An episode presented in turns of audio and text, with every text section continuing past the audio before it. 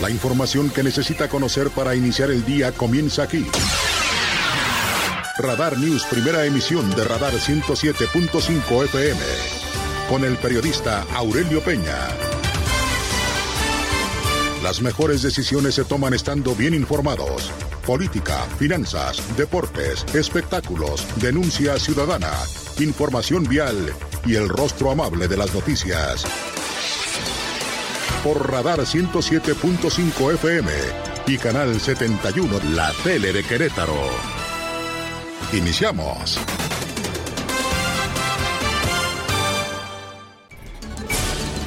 Bueno, me voy al tema de Mujeres Contigo. Mujeres Contigo llegó también y llegará al Gómez Morín. El objetivo es garantizar que todas las mujeres tengan acceso a los distintos servicios y actividades. La directora de Administración y Planeación del Centro Educativo y Cultural Gómez Morín, Gabriela Trápala Martínez, encabezó la presentación del evento Mujeres Contigo todos los días, mismos que se llevarán a cabo a partir del próximo 18 de marzo de este 2023. En rueda de prensa señaló que trabajarán también haciendo sinergia con el Sistema Estatal de Desarrollo Integral de la Familia, el Sistema Estatal DIF, el Instituto Queretano de las Mujeres, alineadas al programa estatal Mujeres Contigo. Durante su intervención, la directora del Instituto Queretano de las Mujeres, Marisol Curi, eh, aseguró que se acompañará a todas las mujeres con más herramientas para que gocen de una vida libre de violencia. Así lo refirió a los micrófonos de Radar News Primera Emisión.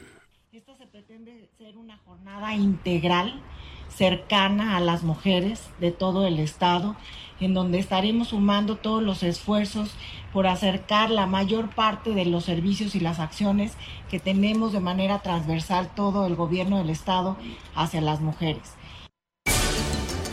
Bueno, muy amable, gracias. Las 6 de la mañana con 17 minutos, 6.17, en el municipio del Marqués, también a través de la Fundación 100% Querétaro, Asociación Civil. Bueno, es un evento en el que se reconoció el trabajo de las mujeres integrantes de la asociación para este trabajo y esfuerzo y que puedan ejercer libremente sus derechos, además de crear redes de apoyo con mujeres. El jefe de la oficina de la presidencia, Rodrigo Monsalvo Castelán, en representación del presidente municipal Enrique Vega Carriles, acudió. Es un desayuno organizado organizado por la Fundación 100% Querétaro Asociación Civil para conmemorar el Día Internacional de la Mujer y además a su vez unir lazos de colaboración con las autoridades municipales. En su mensaje, el jefe de la oficina felicitó también a la presidenta de la asociación, Sandra López Nieves, por tener la iniciativa de unir, unir los esfuerzos de las mujeres, reconoció su lucha, entrega y emprendimiento para crear asociaciones en favor de la ciudadanía. También en representación del Sistema Municipal para el Desarrollo Integral de la Familia del municipio del Marqués, Rosario León Giles, bueno, pues destacó que el Día Internacional de la Mujer es una fecha significativa que permite reflexionar sobre las oportunidades que han logrado, el desarrollo que también se han podido generar y autogenerar que tienen las mujeres en puestos importantes, como es el caso del gabinete que encabeza el alcalde de aquella demarcación, Enrique Vega Carriles. Así lo refirió la directora, la directora del sistema esta, municipal DIF, allá en el Marqués, Rosario León Giles porque también es una persona que ha estado muy al pendiente de la mujer y que en su administración tiene puestos muy importantes, ¿verdad? Porque tienen las mujeres un, unos puestos con alto valor. Así que él también está muy al pendiente que haya equidad de género. Este, yo lo que les quiero decir primero que el día de hoy, como decían, hay que reflexionar. Bueno, muy amable, gracias. Eh, saludos, las 6 de la mañana con 19 minutos, 6.19. Y finalmente le comento a usted que el presidente municipal de Querétaro, Luis Nava, a propósito de la presentación del programa con ellas en las delegaciones Josefa Vergara y Hernández y Villa Cayetano Rubio, también de la delegación Centro Histórico, bueno, encabezó el arranque de esta quinta generación del programa con ellas, con mujeres en estas delegaciones municipales. Ahí estuvo también la señora Araí Domínguez, presidenta del patronato del sistema municipal DIF, aseguró que al incentivar el potencial y brindar condiciones para el desarrollo de las capacidades de las mujeres, Querétaro será punta de lanza y ejemplo del desarrollo de nuestro país, que se va configurando literalmente, dijo Luis Nava, desde este municipio de Querétaro. Adelante, por favor, lo escuchamos. Queremos que vivan a plenitud. Queremos que contagien, que transmitan ese, ese ánimo, ese ánimo de vivir, ese ánimo de lograr, ese ánimo de alcanzar los objetivos, porque si una mujer está bien, está bien su hogar, está bien su entorno y por supuesto va a estar muy bien Querétaro.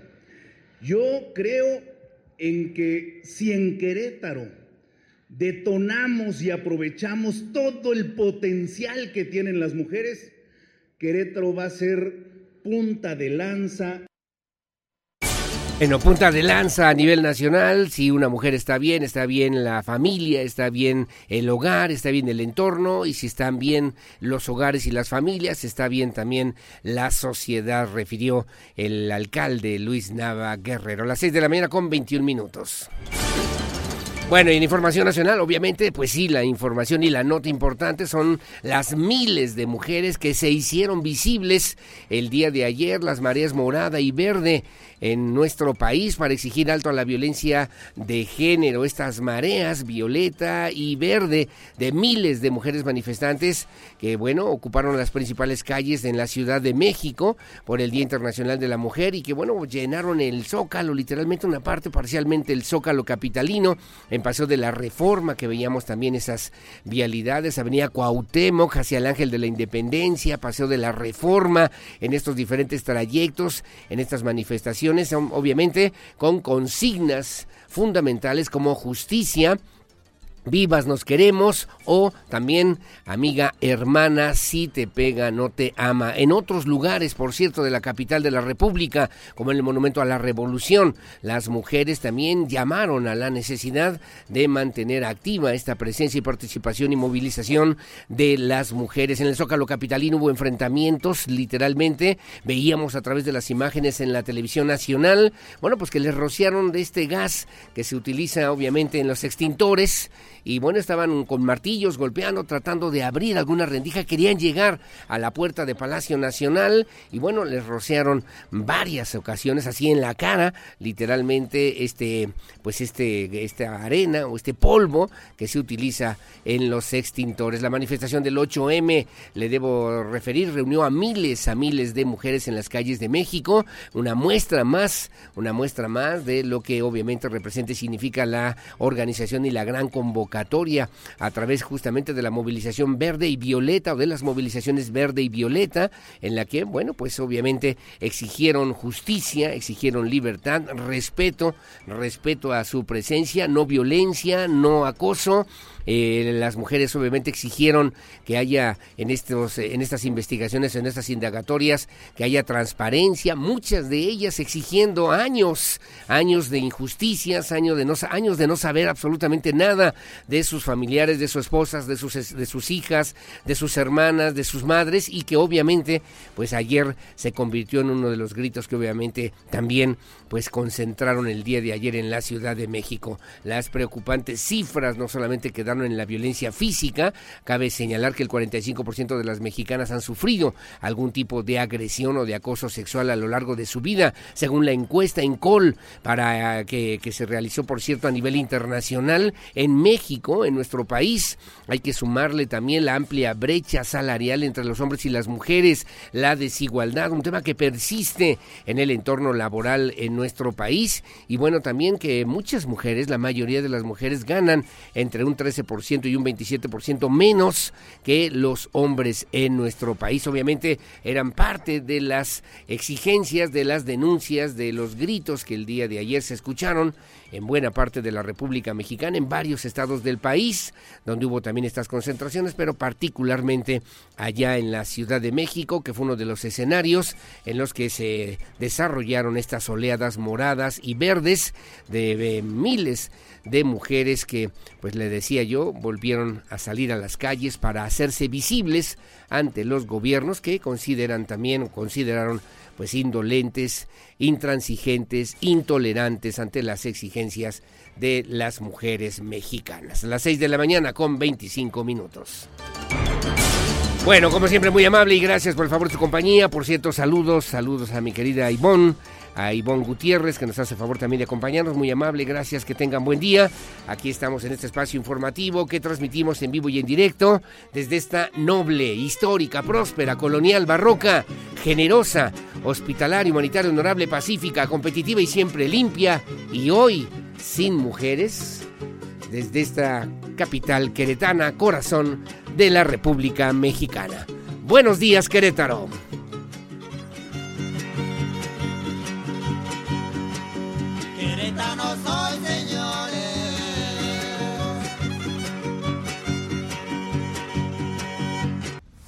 El clima, el pronóstico del tiempo, temperatura y las recomendaciones antes de salir de casa. El clima en Radar News. Bueno, muy amable, gracias. Las 6 de la mañana con 32 minutos, 6.32. Gracias eh, por seguir con nosotros. Saludos a Jorge Navarro, igualmente. Gracias a don Beto Herrera, mi querido Sensei, muy amable. Gracias por acompañarnos. Felipe Rojas, igualmente, muchas gracias. Y muy amable, que tengan buen día. Gracias a mi querido Fer Paniagua. Un abrazo, gracias. ¿Cómo estará el clima para el día de hoy? Según el reporte del Servicio Meteorológico Nacional, despejado despejado por la mañana, en la tarde ligeramente nublado, déjeme ver desde a qué horas, desde las 3 de la tarde ligeramente nublado, pero alcanzaremos una temperatura aquí en la capital del estado de 30 a 31 grados centígrados, igualmente en la zona metropolitana hacia el municipio de Corregidora, la mínima 10, la máxima, la máxima 31, ligeramente nublado después de esa hora, en la tarde, ya en la tarde noche eh, también, pero sin probabilidad de lluvias, un poquito que descienda la temperatura hasta los 13 grados, a eso ya de las 10, 9, 10 de la noche para el día de hoy para que tome precauciones. Le comento también a usted en otros municipios como en Huimilpan para el día de hoy la mínima 6, la máxima 27 hacia la zona serrana del estado de Querétaro, la mínima 6, 7, la máxima 21 allí en la zona de Pinal de Amoles particularmente. En Jalpan de Serra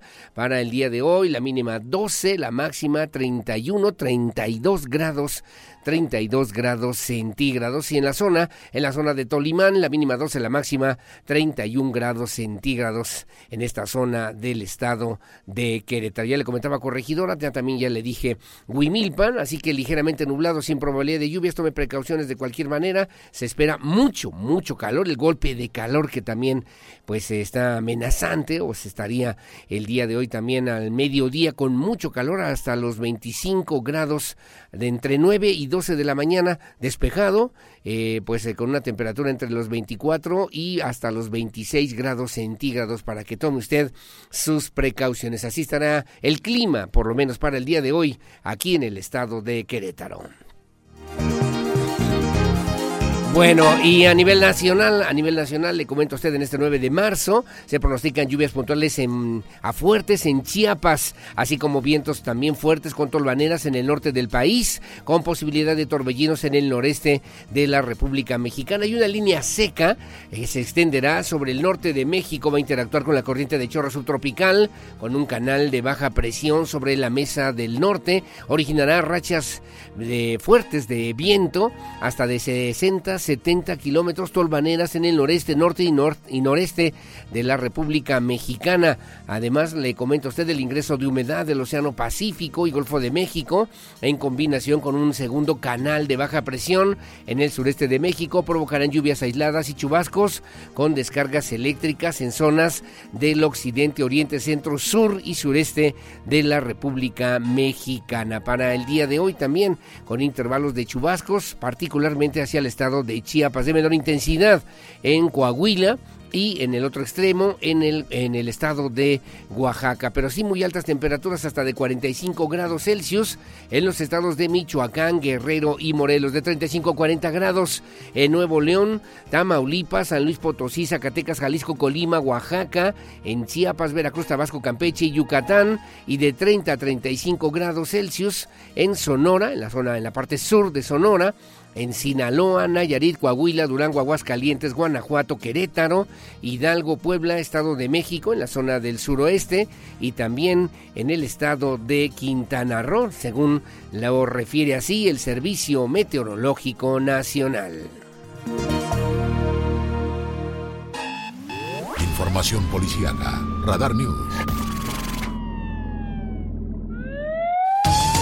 Bueno, gracias. Las seis de la mañana con 36 minutos, 6.36. Eh, se presentó también el resumen eh, por parte de la Fiscalía General del Estado de Querétaro, una coordinación con la Secretaría de Seguridad Ciudadana en el 2023. En lo que va de este año, la Fiscalía General del Estado de Querétaro ha detenido a 197 agresores de mujeres. Se han emitido de forma inmediata más de 5.800 medidas de protección. También informó la Fiscalía General del Estado de Querétaro a través de la unidad especializada en la investigación de delitos sexuales y violencia familiar que ha detenido a cerca de 200 personas por encontrar datos de prueba en hechos de agresión hacia mujeres. Todas las personas detenidas han sido presentadas ante la autoridad judicial y llevan su proceso conforme a derecho. Desde mayo del 2022, la Fiscalía General implementó un desarrollo tecnológico que permite la emisión de medidas de protección de manera digital. Se han entregado también tarjetas plásticas a las víctimas y se ha notificado de manera inmediata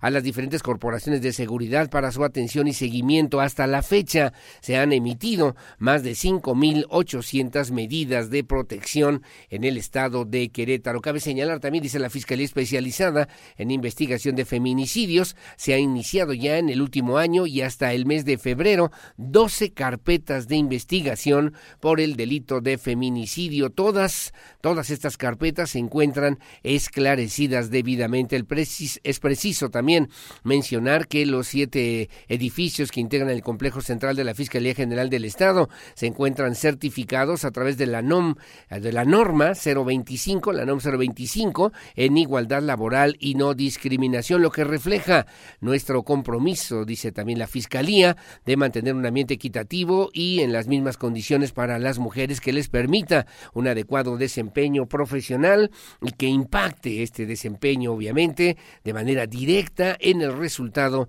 hacia las ciudadanas, hacia los ciudadanos y garantice su derecho humano a la justicia, informó la Fiscalía General del Estado de Querétaro. Bueno, por cierto que firmaron un convenio de colaboración entre la Policía Estatal, la Policía Estatal y también el municipio del Marqués a través de la Secretaría de Seguridad Pública y Tránsito Municipal. El objetivo es contribuir, implementar acciones por la defensa de Querétaro, establecer bases para el uso compartido de infraestructura e interconexión de las tecnologías de la información en los centros de atención de emergencias en ambos municipios para pues hacer más eficaz las diferentes acciones en favor de la ciudadanía así como también mayor alcance en la atención y seguimiento de las necesidades que dan respuesta a los llamados de emergencia. Ahí estuvo el secretario de Seguridad Pública y Tránsito Municipal del Marqués, el licenciado Javier Cortés Cruz, junto con el secretario de Seguridad Pública y Tránsito Municipal del Marqués, el maestro Juan Luis eh, Ferrusca Ortiz, el secretario de Seguridad Pública de Querétaro, la maestra Claudia Martínez Guevara, síndico municipal del Marqués, y el maestro Rodrigo Mesa Jiménez, secretario del Ayuntamiento del Marqués. Signaron pues este documento, es una herramienta jurídica de colaboración por medio del cual se garantiza el logro de los objetivos compartidos en materia de seguridad en esta vinculación entre la Secretaría de Seguridad Pública Municipal de Querétaro y la Secretaría de Seguridad Pública y Tránsito Municipal de El Marqués para consolidar también pues estas estrategias, estos mecanismos de colaboración y de apoyo en favor de la seguridad de los vecinos, habitantes de ambas municipalidades.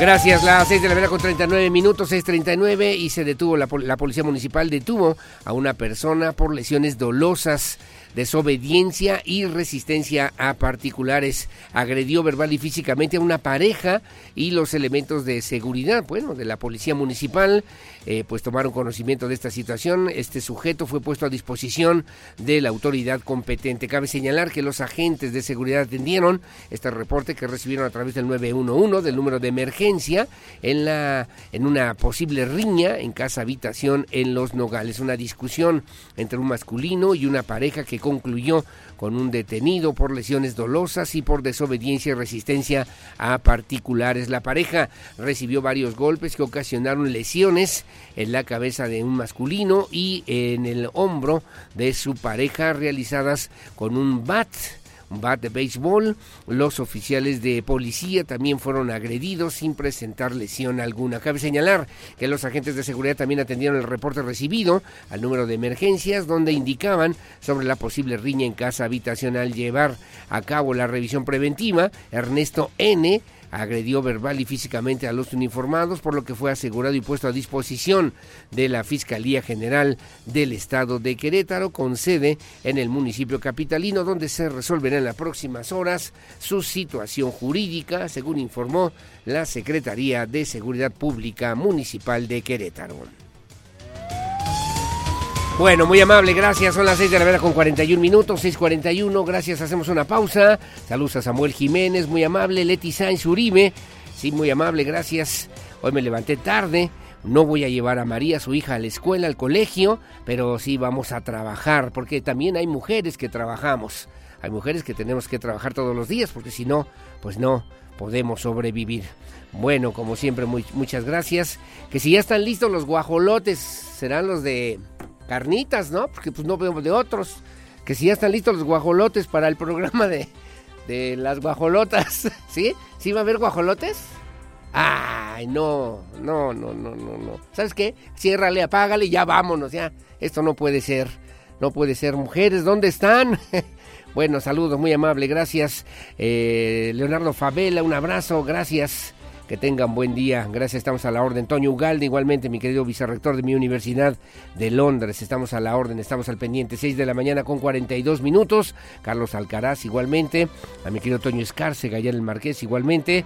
Muchos saludos. Gracias. 6 de la mañana con 42 minutos. Hago una pausa. Hacemos una pausa. Regresamos aquí en la Isla de los Hombres Solos.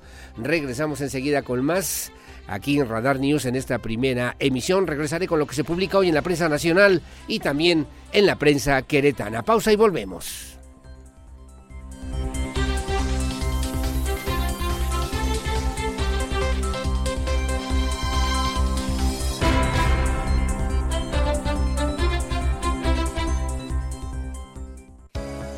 Estas son las efemérides del 9 de marzo. El 9 de marzo de 1839 se firma el Tratado de Paz entre México y Francia que pone fin a la llamada Guerra de los Pasteles. Para el año de 1902, el Club de Fútbol Real Madrid juega su primer partido de fútbol en la explanada que había en la avenida de la Plaza de Toros. Más tarde, en 1916, realiza Pancho Villa una incursión militar en la ciudad de Columbus, Nuevo México, como represalia por el reconocimiento del gobierno de Estados Unidos al gobierno de Carranza. Para 1923 se crea la Confederación Nacional Agraria, primera organización nacional campesina. En 1945, el ejército japonés ocupa la Indochina francesa mientras Estados Unidos ordena el bombardeo en aviones B-29 de Tokio, con bombas incendiarias que terminarían matando a más de 100.000 personas. Para finalizar, un 9 de marzo de 1959 sale a la venta la muñeca Barbie, que se convertiría en la más famosa del mundo. Al día de hoy, Barbie ya tiene 5 tipos de cuerpos, 22 tonos de piel, 76 estilos de peinado, 94 colores de pelo y 13 colores de ojos. Para Grupo Radar, Adrián Hernández. Para estar al día necesita saber qué pasa en México. Estas son las notas más importantes de los periódicos nacionales en Radar News. Bueno, muy amable, gracias, eh, muy amable. Como siempre, vamos a lo que se publica el día de hoy en la prensa nacional y también en la prensa queretana. Comenzamos con la, con la prensa nacional, con el periódico Reforma, lo que se publica el día de hoy. Dice hoy a ocho columnas el periódico Reforma. Enviste Andrés Manuel, así dice, enviste Andrés Manuel López Obrador al Poder Judicial. Atribuye guardadito a ministros. Cuestiona, cuestiona fondos de Suprema Corte. No lo hizo cuando presidía Arturo Saldívar como parte de su campaña contra el Poder Judicial. El presidente Andrés Manuel López Obrador criticó ayer los fideicomisos de la Suprema Corte y eh, el Consejo de la Judicatura Federal, que cuentan con un fondo por más de 20.500 millones de pesos, aunque se trata de partidas que desde hace años existen por ley o que contemplan fondos de pensiones y para infraestructura inmobiliaria. El mandatario dijo que se trata de, un, de guardaditos de magistrados y ministros. Esto no lo sabe. La gente tiene un fideicomiso, un guardadito de 20 mil millones de pesos. Este informe del Poder Judicial es público, nada más que mucha gente no lo sabía. Son 20 mil 516 millones de pesos, dijo, dijo el presidente López Obrador. La exhibición de estos montos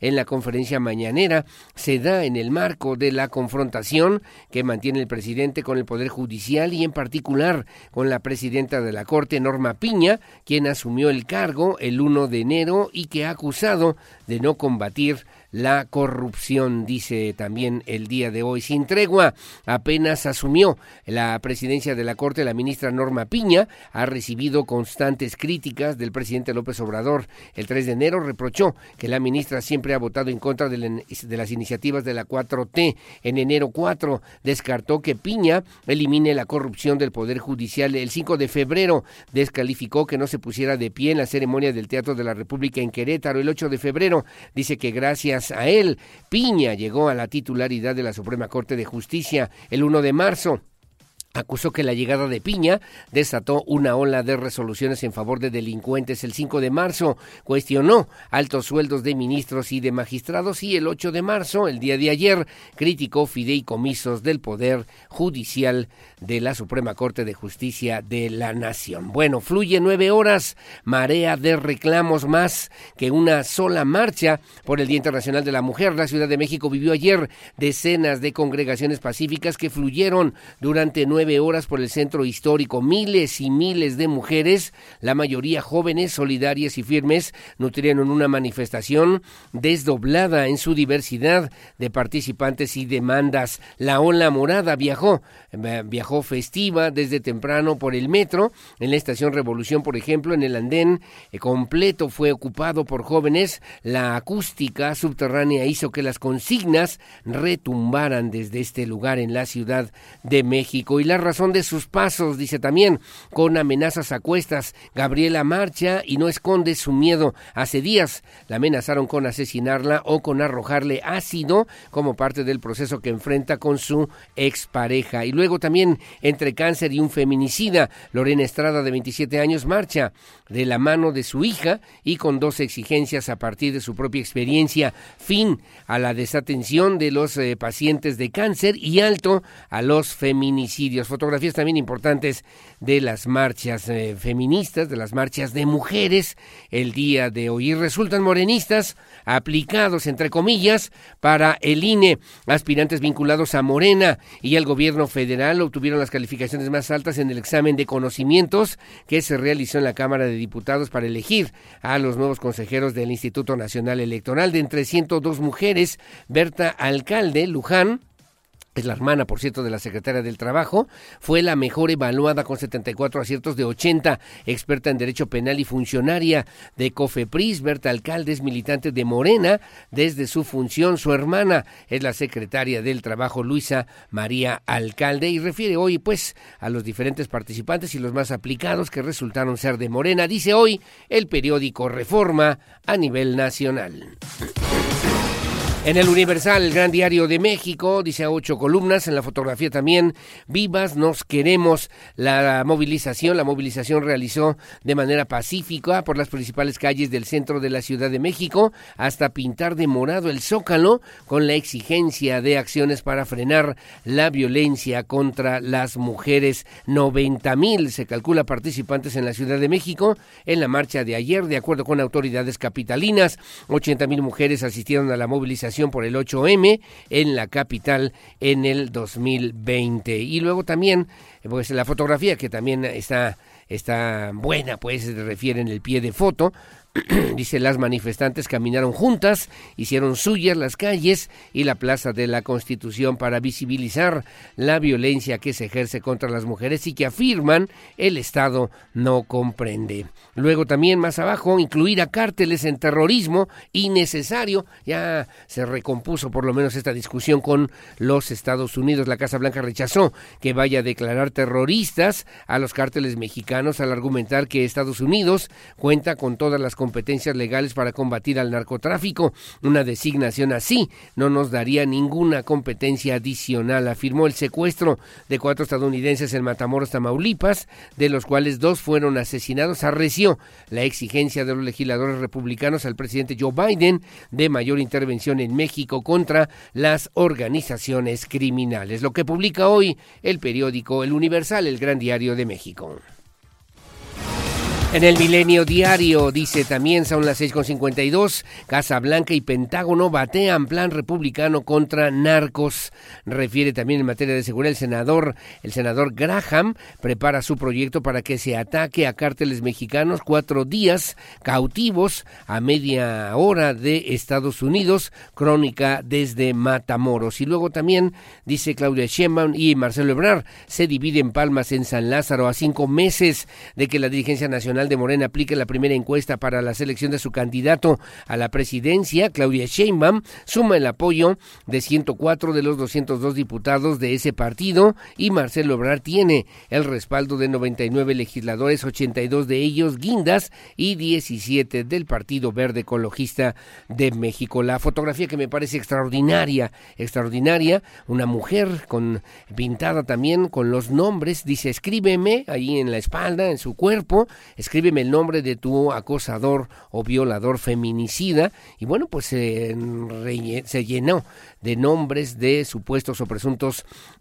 presuntos acosadores o violadores. Ella exhibe ánimo, carácter e ingenio a escala global. Millones marcharon en diversos países para conmemorar el Día de la Mujer con demandas como igualdad, justicia, libertad, seguridad y fin al machismo. Rompemos, rompemos el silencio. Fue una de las consignas que se escucharon el día de ayer en la calle de Reforma. Lo que publica hoy también el comentario el comentario también de don Carlos Marín en Asalto a la Razón, desde el búnker de García Luna, qué uso tendrá hoy el magnífico recinto del ex sistema único de información criminal que se desarrolló en el gobierno durante el gobierno de Felipe Calderón. Es lo que publica hoy el periódico Milenio Diario. El análisis de la información más importante de los diarios queretanos, a continuación en Radar News. Bueno, gracias. En el diario de Querétaro, que dije mi amigo Mario León Leiva, dice ocho columnas, unas eh, también buenas fotografías justamente de la marcha aquí en Querétaro. Marcharon alrededor de 20 mil mujeres, gritan, gritan por las que ya no están, toman las calles para exigir justicia por las desaparecidas y por todo tipo de violencia. Alrededor de 20 mil mujeres que según estimaciones de protección civil del Estado tomaron las calles del centro histórico de Querétaro para exigir justicia por las mujeres desaparecidas víctimas del feminicidio y de todo tipo de violencia, además de que se respeten sus derechos humanos en el marco del Día Internacional de la Mujer. Y luego también, en otra información, remesas le ganan a la inversión extranjera por cada dólar que llega al Estado para actividades productivas. Los queretanos radicados en el extranjero envían un dólar y medio. Esto de acuerdo con un análisis del área de estudios económicos de la institución bancaria. También refiere siempre líder un recorrido por la historia de Querétaro la exposición se inaugurará el 16 de marzo en el Centro Educativo y Cultural Manuel Gómez Morín en el marco de nuestro aniversario, 60 aniversario del periódico Diario de Querétaro. Disputa con Querétaro, defenderá Hidalgo su agua, dice el gobernador, no se pueden llevar líquido de un lugar donde las comunidades, donde a las comunidades les falta, advierte el mandatario Julio Menchaca, el gobernador de Hidalgo. Bueno, traban alertas por feminicidios. El gobierno del presidente Andrés Manuel López Obrador ha retrasado por ocho meses la publicación del reglamento que activa los criterios para lanzar y dar seguimiento y evaluar la efectividad de las alertas de género en el país. Está congelada la declaración para el estado de Tabasco. Lo que publica hoy el periódico, el periódico diario de Querétaro, la columna cuarto de guerra, hoy la dedican a Arturo Maximiliano García Pérez, eh, dice también quien fuera candidato de Morena a la presidencia municipal de Querétaro se le ve aislado dentro del partido de la 4T en Querétaro, ya de por sí dividido en tribus. Y en la columna Expediente Q de Adán Olvera, dice también el día de hoy, de rebote ante la problemática de movilidad en la zona metropolitana de Querétaro, el home office e implementar un hoy no circula podrán ayudar a quitarle presión al estrés social que se vive ya en las calles de Querétaro, lo que publica el diario de Querétaro. Bueno, que se publica en el AM de Querétaro, también a ocho columnas, piden 15 mil mujeres respeto a sus derechos. Contingentes feministas marcharon en las calles del centro histórico por el 8M y exigieron erradicar la violencia, la violencia de género. Dice también en esta primera plana, Gallos Femenil jugará con público. El equipo queretano femenil anunció que reabrirán el Estadio Olímpico a la afición el próximo viernes ante Chivas de Guadalajara. Ya no entendimos, ¿verdad?, cómo está el tema del estadio Corregidora. Y luego, mujeres ocupan más del 50% de cargos en el Tribunal Superior de Justicia. Justicia y seguridad sin colores. La apuesta, le apuesta Santiago Nieto a la coordinación justamente en estos dos temas. Lo que publica hoy el periódico, el periódico AM de Querétaro. Bueno, muy amable, gracias. 658, no sé si, bueno, en el Noticias, yo lo comento rápidamente si no tienen inconveniente. En el periódico Noticias, retumba Querétaro, dice también a ocho columnas.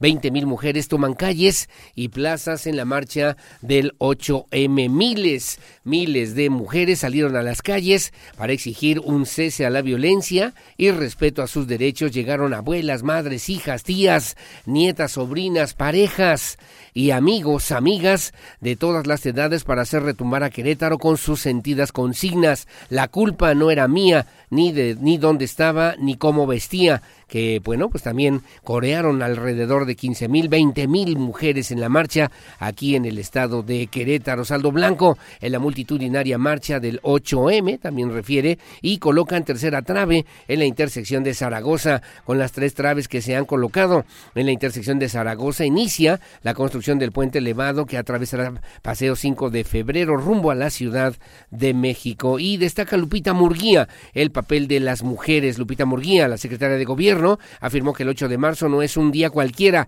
pues se trata de una conmemoración en la que las mujeres de todo el mundo alzan la voz para manifestarse, exigir sus derechos, recordar su pasado y para pedir un mejor futuro. Tras agresión artista deja obra inconclusa. Marta Priego Carrera, artista queretana que participó en el proyecto del municipio capitalino M100 2023 en el que se expondrán 100 obras de arte en homenaje a 100 mexicanas destacadas, no terminó su obra porque fue por un automovilista cuando ella circulaba en bicicleta. El hombre la intentó ahorcar. Algunas personas se lo quitaron, se lo tuvieron que quitar de encima. Igualdad de oportunidades, la mayor lucha de la mujer, también refiere el día de hoy. Karina Antuñano de Sosa, presidenta del sistema municipal DIF en aquella demarcación. Lo que publica hoy el periódico Noticias, la verdad de cada mañana. Bueno, gracias. Son las 7 de la mañana en punto, 7 en punto. Hacemos una pausa, hacemos una pausa comercial. Regresamos enseguida con más aquí en Radar News en esta primera emisión. Saludos a mi querido Gerardo, Gerardo Vázquez Mellado. Un abrazo ahí en la Secretaría de Turismo, por cierto. A Lupita Mendoza, allá en Corregidora. Muy amable. Gracias. Que tengan buen día y muchas gracias a don Víctor Landgrave, que también nos hace favor de sintonizarnos. Don Ernesto Rodríguez, muchas gracias. Don Víctor también, don Víctor Rodríguez, que también nos sintoniza. Muy amable, gracias. Que tengan buen día y aquí seguimos como siempre a sus órdenes. Hacemos la pausa, hacemos la pausa, volvemos enseguida con más.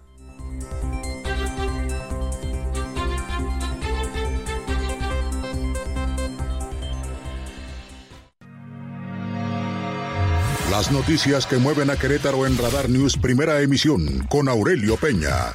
Continuamos. 107.5 FM Radar y Radar TV Canal 71, la tele de Querétaro. Información local.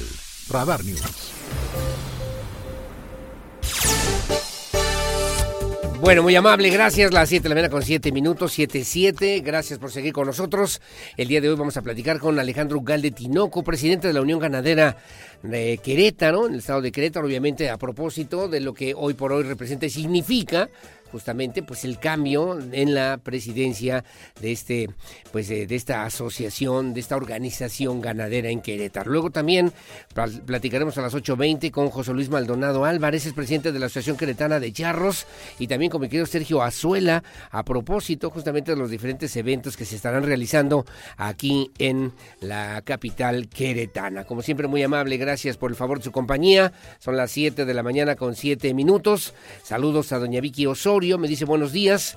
Eh, hace un ya un mes, por medio de usted, vinieron a cerrar una fuga de agua, lo cual agradecemos, pero, pero, vea cómo nos dejaron todo tirado y obvio, esa basura ya está, dice también, ya está yendo a las coladeras que ahora ya se están tapando. Es cuento de nunca acabar. Aquí no hay casas más que un Sandy en las instalaciones, en, las instalaciones de la CEA, a quien le pedimos cómo eh, poder componer este tiradero que dejaron enfrente. Está un mercado, el mercado Santa Mónica, a quien le corresponde el barrido en esta zona. Esto, esto comienza, me dice también, esto comienza en Avenida San Diego, esquina Avenida Santa Mónica en Carrillo, Puerto. Ojalá, ojalá que nos puedan ayudar porque es un verdadero cochinero muy amable y gracias. Pasamos el reporte con mucho gusto a la Comisión Estatal del Agua y también lo pasamos a servicios, a servicios públicos municipales. Bueno, muy amable, gracias. Le comento también a usted, mi compañera, mi compañera Andrea Martínez tiene la información de la marcha,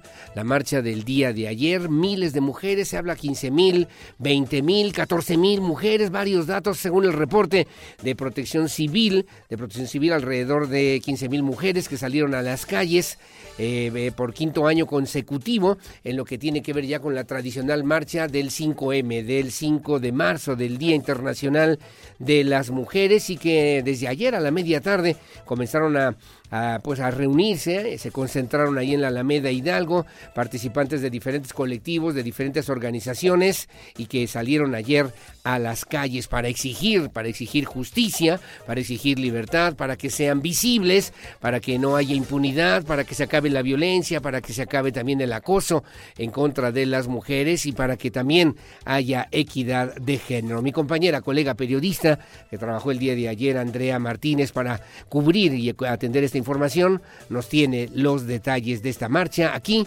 en Querétaro. Adelante, por favor, Andrea Martínez. Con la participación de 20.000 mujeres, se llevó a cabo por quinto año consecutivo la ya tradicional marcha del 8M en diversas calles del centro histórico de la capital, con motivo del Día Internacional de la Mujer, un día de lucha y resistencia de, por y para las femeninas. Desde las 4 de la tarde comenzaron a arribar a la Alameda Hidalgo las participantes a esta marcha separatista denominada Todas a las calles, y que fue convocada por varios colectivos feministas, entre ellos Feminismo para Todas, Casa Violeta y Sueño de Arrabal. Después de una hora de recorrido por Avenida Zaragoza y Corregidora, el nutrido contingente llegó a Plaza Constitución sin mayores incidentes, solo algunas pintas y consignas sobre las calles, paredes, negocios, en el tanque, en la fuente de la Plaza Constitución y vidrios rotos en las paradas de camión. Con gritos de justicia, mujer escucha, esta es tu lucha, fuimos todas y el que no brinques macho, niñas, adultas mayores, jóvenes, mamás con bebés y mujeres en general, marcharon para exigir la erradicación de la violencia en contra de la mujer, así como el respeto a los derechos políticos, civiles, económicos, reproductivos y libertarios de las mujeres. Al llegar a Plaza Constitución, los colectivos feministas hicieron la lectura de un pronunciamiento, hubo performance, se presentó Prania Esponda, cantante feminista de éxitos como Fuimos Todas, entre otras actividades.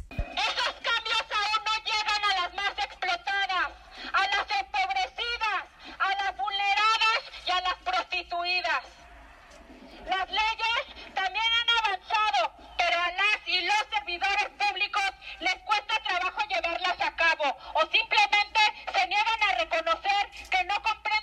magnitud de la violencia que ejercen, mientras los más perversos lo hacen con toda intención. No existen espacios que atiendan con ética y empatía nuestras necesidades básicas que nos garanticen una vida libre de violencia machista. De manera simultánea se realizó una marcha más en el centro, convocada también por otros colectivos, y que salió del Gómez Morín con destino al Jardín de la Corregidora. Del mismo modo se llevaron a cabo marchas en los municipios de Jalpan, Cadereyta, San Juan del Río, Tequisquiapan y Landa de Matamoros. Para la marcha de la capital, se implementó un operativo de acompañamiento en el que participaron concertadores de la Secretaría de Gobierno Estatal, personal de Protección Civil, Secretaría de Salud y de la Agencia de Movilidad. Para Grupo Radar, Andrea Martínez.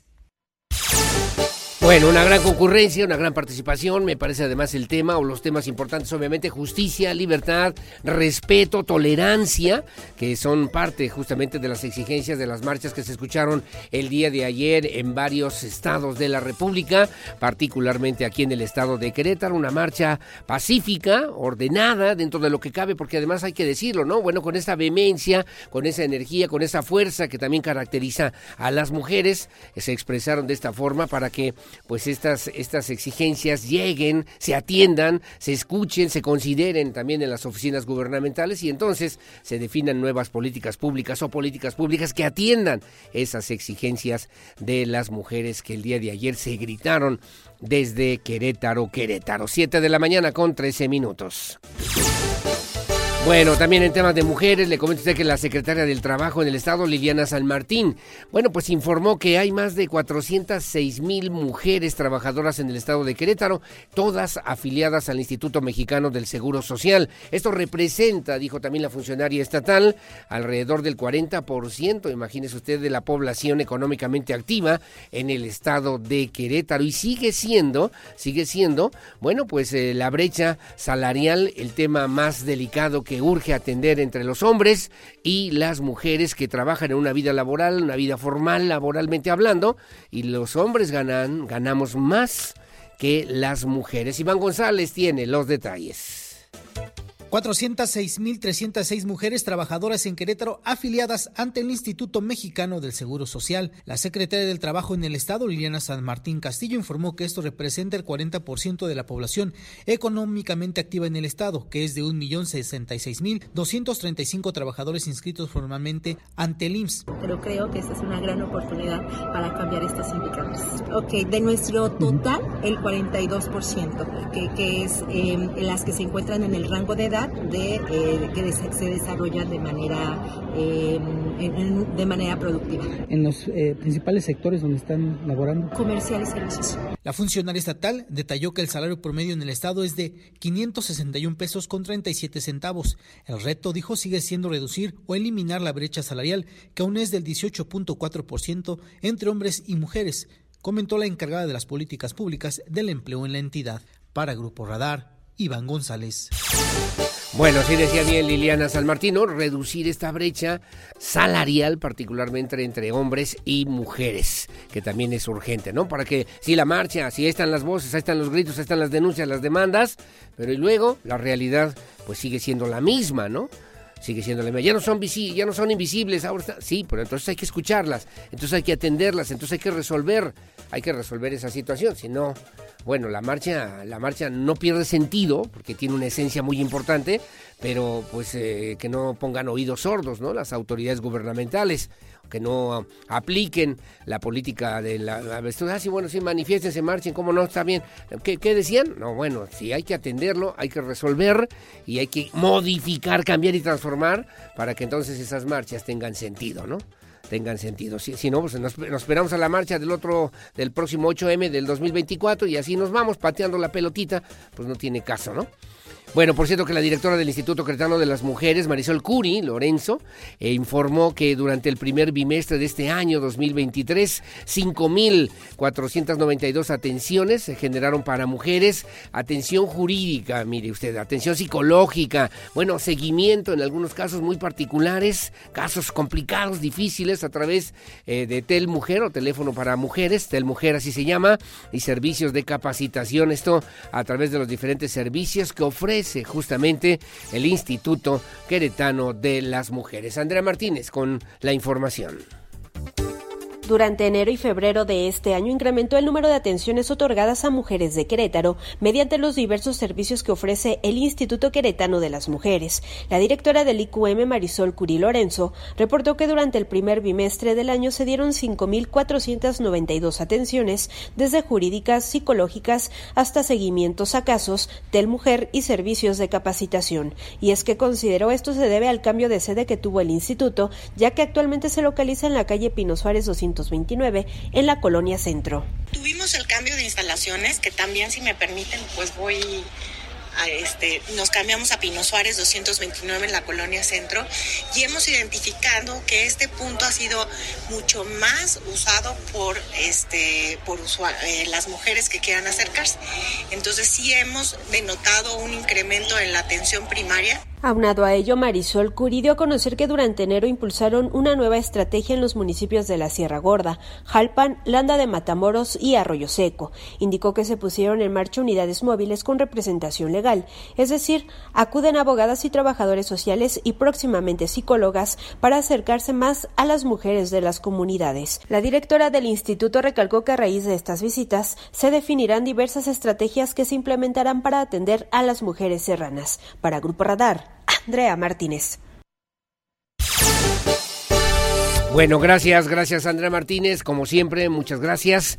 El día de hoy les recuerdo también por instrucción del licenciado José Bernal Vázquez, director, director de pues de Grupo Radar, se decidió que no trabajaran hoy las mujeres en solidaridad justamente con este día, un día sin ellas o el 9 nadie se mueve y bueno, pues no están trabajando el día de hoy las mujeres. Así que estamos el Pirro, el Mauricio Alcalá y gracias también a Aldo Arteaga el día de hoy haciendo eh, pues este esfuerzo informativo que espero nos salga más o menos, más o menos, más o menos para que usted esté bien enterado. Bueno, le informo a usted que Jacqueline eh, Azul, Azul Hernández es boxeadora, es eh, justamente del municipio del Marqués está a punto de tener, de, bueno, de hacer su debut, de hacer su debut profesional. Será el próximo mes de abril en este año y pues habló para Grupo Radar acerca de los obstáculos, que bueno, quiere ser boxeadora, quiere debutar como boxeadora profesional y habido obstáculos que aún enfrenta ella y otras compañeras que se dedican a estas actividades deportivas del el boxeo. En abril estará debutando, así que hay que apoyar Jacqueline Azul Hernández, originaria oriunda del municipio de El Marqués. Diego Hernández tiene los detalles. Jacqueline Azul Hernández, boxeadora del municipio del Marqués, quien está a punto de tener su debut profesional el próximo mes de abril, habló para Grupo Radar acerca de los obstáculos que uno enfrenta ella y otras compañeras para integrarse en este deporte. Y, y creo que poco a poco pues se van integrando nuevas, nuevas personas, nuevas mujeres en este caso, pero aún se ve demasiado la diferencia. Eh, te hablo de que en los sparring a los que yo asisto, el 90% son hombres. O sea, si hay una pelea de mujer, es la mía y, y si acaso otra así de de, sorpresa, ¿no? Y, es muy común que a nosotras las mujeres nos pongan a pelear con hombres, o sea, en los sparring obviamente, eh, precisamente porque no hay, no hay mujeres o no, no somos del mismo peso. La boxeadora queretana señaló el haber tenido suerte, ya que con su primer promotor ha notado tener bastante ayuda. Además, las autoridades del municipio del Marqués están pendientes de su rendimiento, cuestión que es consciente que no le sucede a todas en el escenario que se encuentra. Jacqueline Hernández comentó que ella y otras deportistas intentan acercar el boxeo a más mujeres, ya sea por una cuestión de actividad física o las que gusten llegar a competir, y de esa manera las mujeres ganen terreno en estos escenarios. Azul, como se hace llamar arriba del ring, tendrá su primer encuentro profesional el 21 de abril en la Universidad de en contra de la güerita Rico, y espera que sea una de las mejores peleas en esta exhibición. Para el Grupo Radar, Diego Hernández. Bueno, es el 21 de abril en contra de la güerita Rico y bueno, pues esta joven, esta joven queretana, Jacqueline Azul Hernández, que pues quiere ser boxeadora profesional. Como siempre, muy amable, gracias. Son las 7 de la mañana con 21 minutos, 7.21. Gracias por seguir con nosotros. Eh, comentarios, muy amable, gracias como todos los días. Me dicen buenos días, Margarita Martínez, saludándolo, preguntándole también si tiene algún costo eh, el trámite de la tarjeta Red Q para el pago de los dos pesos, que es la tarjeta preferente. Estoy buscando aquí y vienen requisitos solamente para eh, estudiantes, alumnos para que puedan adquirir esta tarjeta eh, preferente del prepago, del prepago. Déjeme checar a ver si podemos ayudarle de alguna manera. La tarjeta preferente para estudiantes, tengo que preguntarle si usted la necesita, no sé si sea para usted, si es para una persona de la tercera edad o tiene alguna discapacidad o es para estudiante. Eh, porque varían ahí los requisitos. Entiendo que es gratuita, solamente hay que hacer una recarga, una recarga para que usted pueda utilizar la tarjeta de preferente del prepago en el servicio del sistema de transporte público en el estado de Querétaro. Bueno, como siempre, muy amable. Gracias, Lucerito Santana. Saludos, muy amable. Gracias también que nos hace favor de sintonizarnos como todas las mañanas. Que tengan buen día. Y me dice además Lucerito Santana para el día de hoy. Gracias. A propósito de un día sin ellas, hay que considerar obviamente que las mujeres también son una parte muy importante para el desarrollo de la humanidad, de las sociedades, de las empresas, de los estados, de los gobiernos y que forman con su sensibilidad una gran oportunidad justamente para pues desarrollar actividades importantes siempre con una gran calidad y también con una gran calidez. Enhorabuena y gracias mi querida Lucerito Santana, gracias por vernos, gracias por escucharnos como todos los días. 7.23 hacemos la pausa y regreso, estará Víctor Monroy y los deportes y mucho más aquí en la primera emisión. Pausa y volvemos.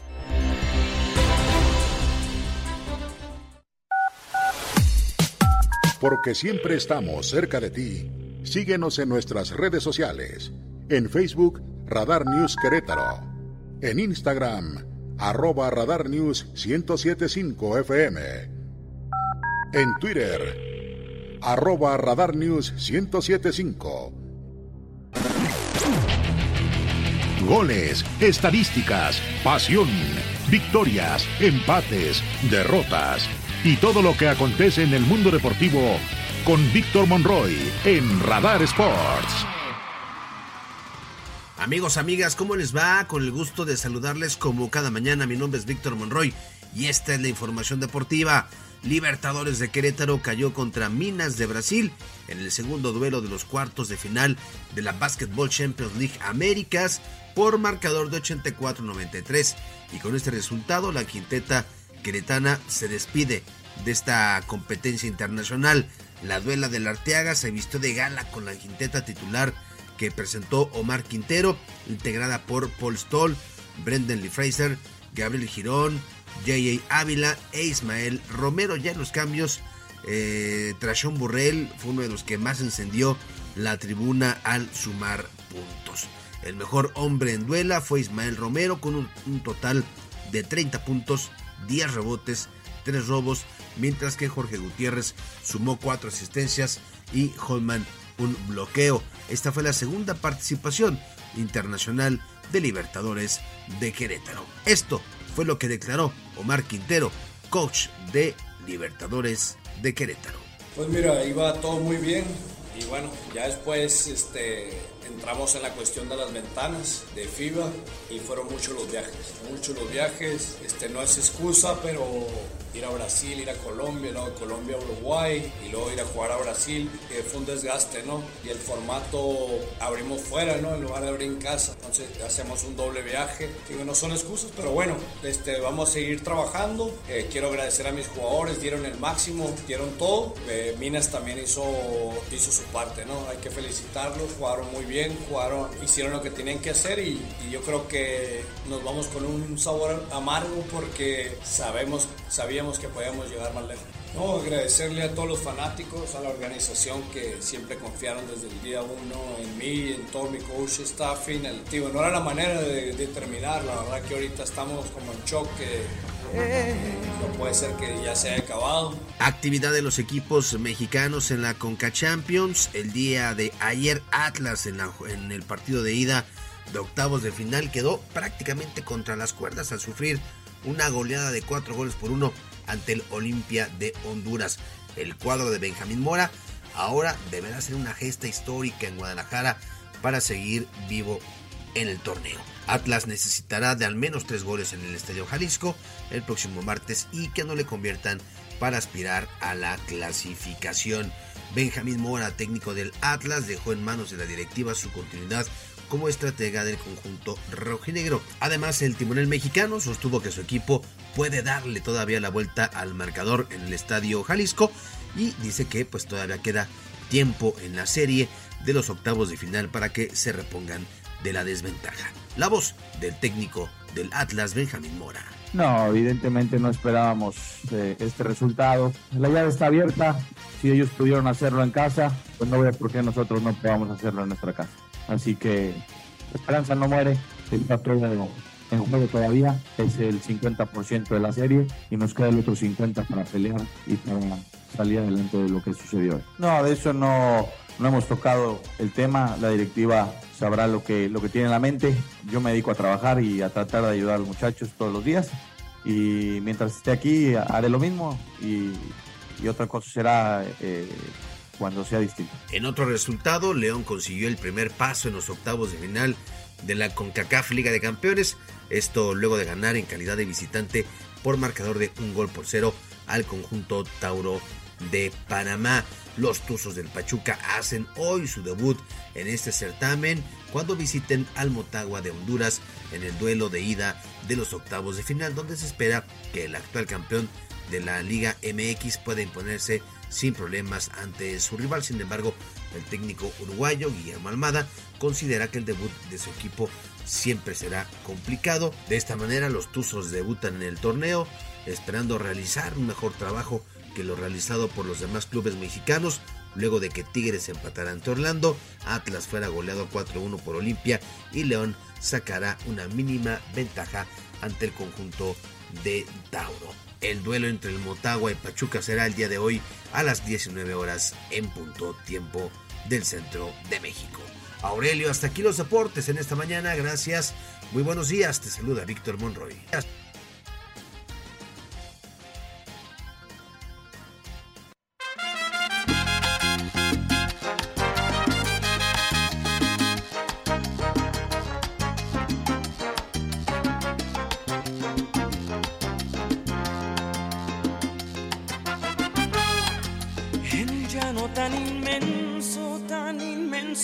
Cielo, voy a podar un jardín para que duerma tu cuerpo. Ah, está bien. Salsita, sabrosa. A estas horas de la mañana, de 8 de marzo, ¿verdad? 9 de marzo del 2023, mi querido Mau. Bueno, eh, no conocía, ¿eh? Yo no conocía a esta artista. Ahí está con Mark Anthony. Y bueno, Linda Bell Viera, caballero Nació un 9 de marzo de 1969, conocida artísticamente como la India, es una cantante puertorriqueña, eh, norteamericana, y bueno, pues se ha dedicado a la salsa, al bolero, veo aquí también baladas pop latino, reggaetón, también ha hecho bachata, entre otros géneros, y bueno, pues em, también ha tenido participaciones importantes importantes con artistas de relevancia internacional. Desde los 14 años comenzó su carrera en el mundo del entretenimiento como modelo. Luego hizo algunas audiciones para una agrupación musical, eh, se llama Teca que donde descubrieron su talento, ese maravilloso talento de pues una joven que además tiene una gran energía, un gran entusiasmo para hacer estas interpretaciones, sobre todo eh, en salsa, de salsa. Como solista, firmó también un contrato discográfico con Reprise que planeaba en la comercialización justamente de la versión latina, dicen muchos, ¿eh? la versión de Madonna, la versión latina de Madonna. En 1990 lanzó su disco en inglés y de música dance titulado Breaking Night la cual obtuvo reconocimientos con la música de House Dance. En 1992 decidió dar paso, finalizar también una relación con esta agrupación Reprise o Reprise y darle un giro a su carrera musical. Llegó la India vía Eddie Palmeri o Palmieri y bueno, pues también se proyectó a nivel internacional, particularmente en los Estados Unidos, allá en Miami, en Florida, y bueno, refiriendo obviamente a los grandes éxitos que lo llevó, la llevó a ser reconocida también con un premio en la música latina en Billboard, además de tres nominaciones a los premios Lo Nuestro en 1995 como artista femenina tropical, álbum tropical y canción tropical por Vivir vivir lo nuestro que usted escuchaba hace un ratito justamente con Mark Anthony. Hoy aquí en Radar News, en esta primera emisión, justamente, así se conoce esta cantante eh, puertorriqueña, norteamericana, estadounidense, la India, Linda Bell Viera Caballero, aquí en Radar News, en esta primera emisión.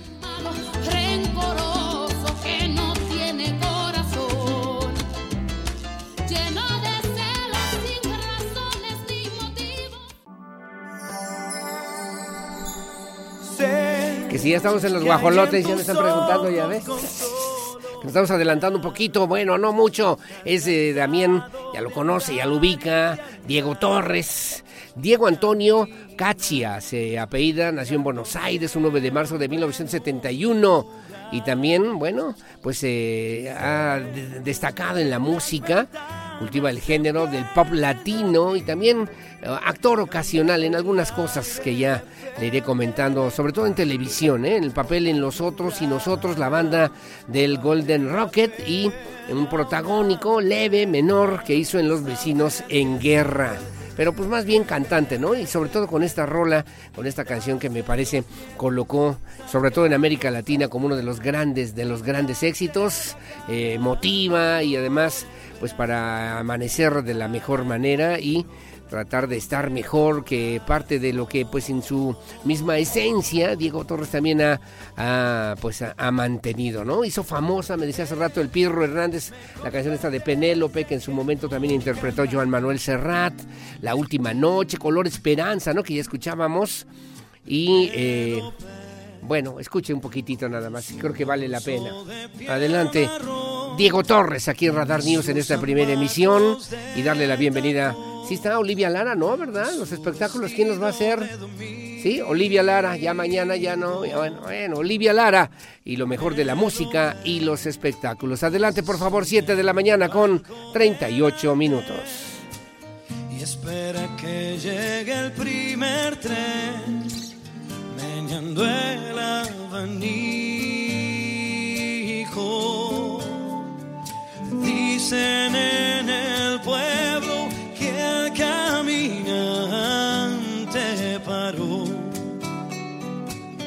su reloj una tarde de primavera. Adiós, amor mío, no me llores, volveré antes que bueno, ese es Penélope, Penélope y bueno, también la última noche, sueños, usted andando guapa y mi corazón se fue entre los éxitos entre los éxitos que hoy tenemos que comentar y mencionar de el gran Diego Torres, aquí en Radar News, en esta primera emisión. Adelante, adelante, adelante, adelante, por favor. ¿Cómo se llama la, la mayonesa esa? ¿Cómo se llama la mayonesa? McCormick. Bueno, sí, qué mala onda. Pedrito sola, ya me... ¿Qué es eso? Bueno, gracias. Son las 7.39 de la mañana. Estamos muy contentitos aquí el día de hoy. Así que adelante, mi querido Olivia Lara, con los espectáculos. Buenos días. Teatro, cine, conciertos. El show business en Querétaro en Radar News Entertainment. ¿Qué tal? Mi nombre es Olivia Lara y esta es la información de cultura y espectáculos. La escritora Tania Tagle y la cineasta Michelle Garza tienen algo en común. Ambas hablan de la maternidad, pero no desde los lugares habituales, mientras que Tagle lo hace desde la monstruosidad. Garza lleva el tema al campo del horror, donde el miedo tiene que ver con los mitos sobre las mujeres. Ambas artistas han abierto este año una nueva discusión en torno a este tema, que por mucho tiempo ha sido acotado a lo femenino. Muestran que se puede tomar como eje para reflexionar otros aspectos relacionados con los roles conyugales, la familia o incluso con la alteridad y el asombro como principio filosófico. Huesera de este 2023 es la ópera prima de Garza, se trata de una película de horror corporal en el que cuestiona la imposición social de la maternidad. La idea surgió cuando la directora estaba próxima a cumplir 30 años y comenzó a sentir la presión social de tener a fuerza que embarazarse si no se le iba a pasar el tren. El filme presenta a una mujer que experimenta un lado distinto de la maternidad mientras está en gestación.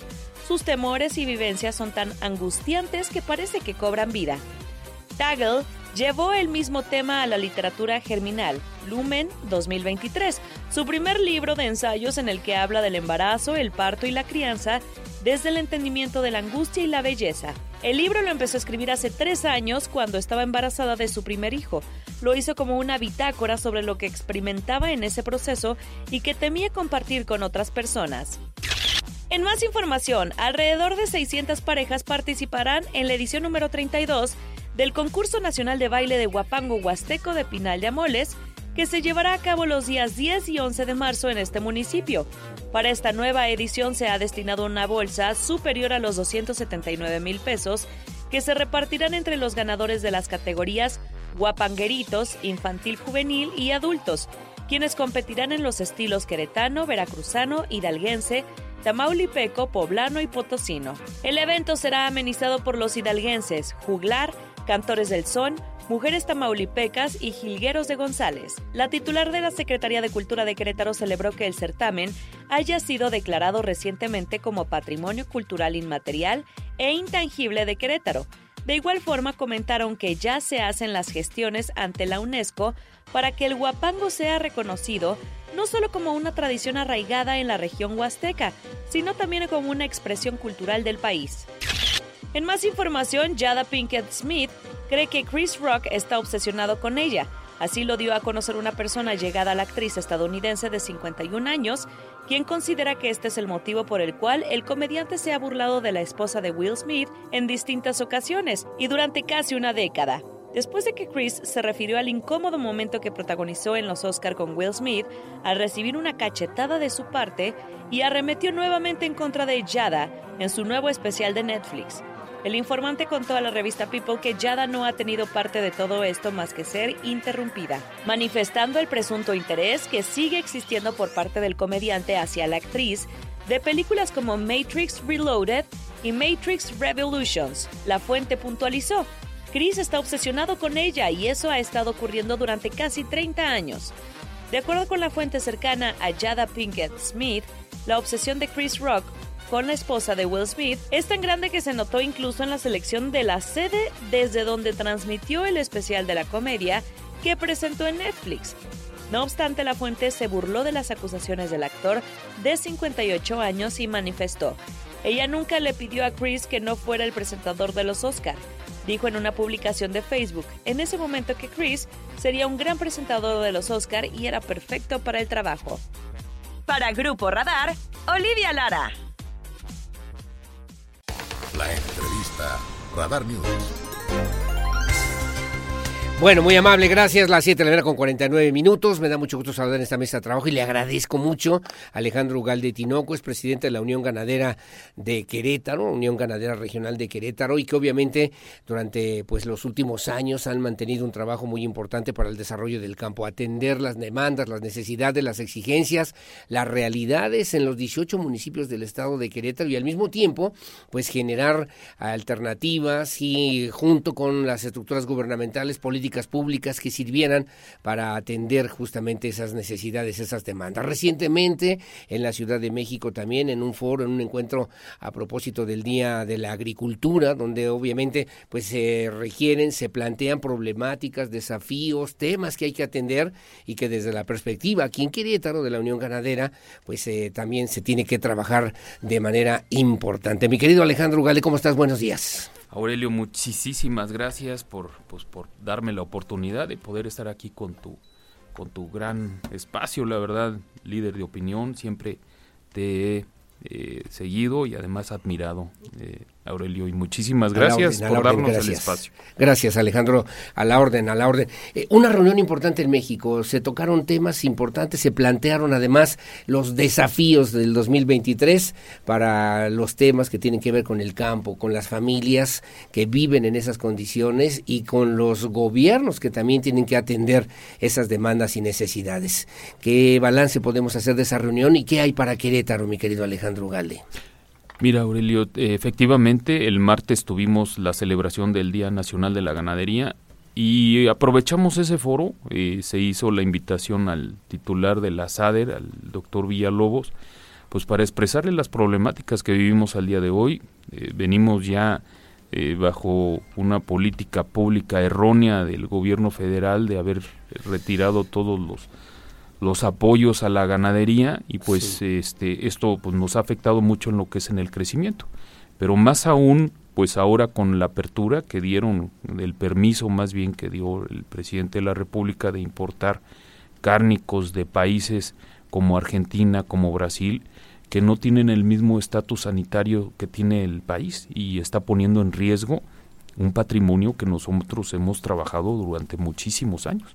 Eh, te puedo recordar en los años... Está poniendo en riesgo ese patrimonio, ese trabajo, ese esfuerzo de cuántos años, Alejandro? Ah, muchísimos años. Mira, eh, yo te puedo decir que, que cuando tuvimos el brote de la fiebre aftosa, que fue a finales de los años 40, principios de los años 50, pues ah, básicamente eh, retiró, se retiró todo lo que es el ganado bovino en, en el país y volver a, restablecer y volver a repoblar todo, todo el, el hato ganadero en el país tardó muchísimo tiempo.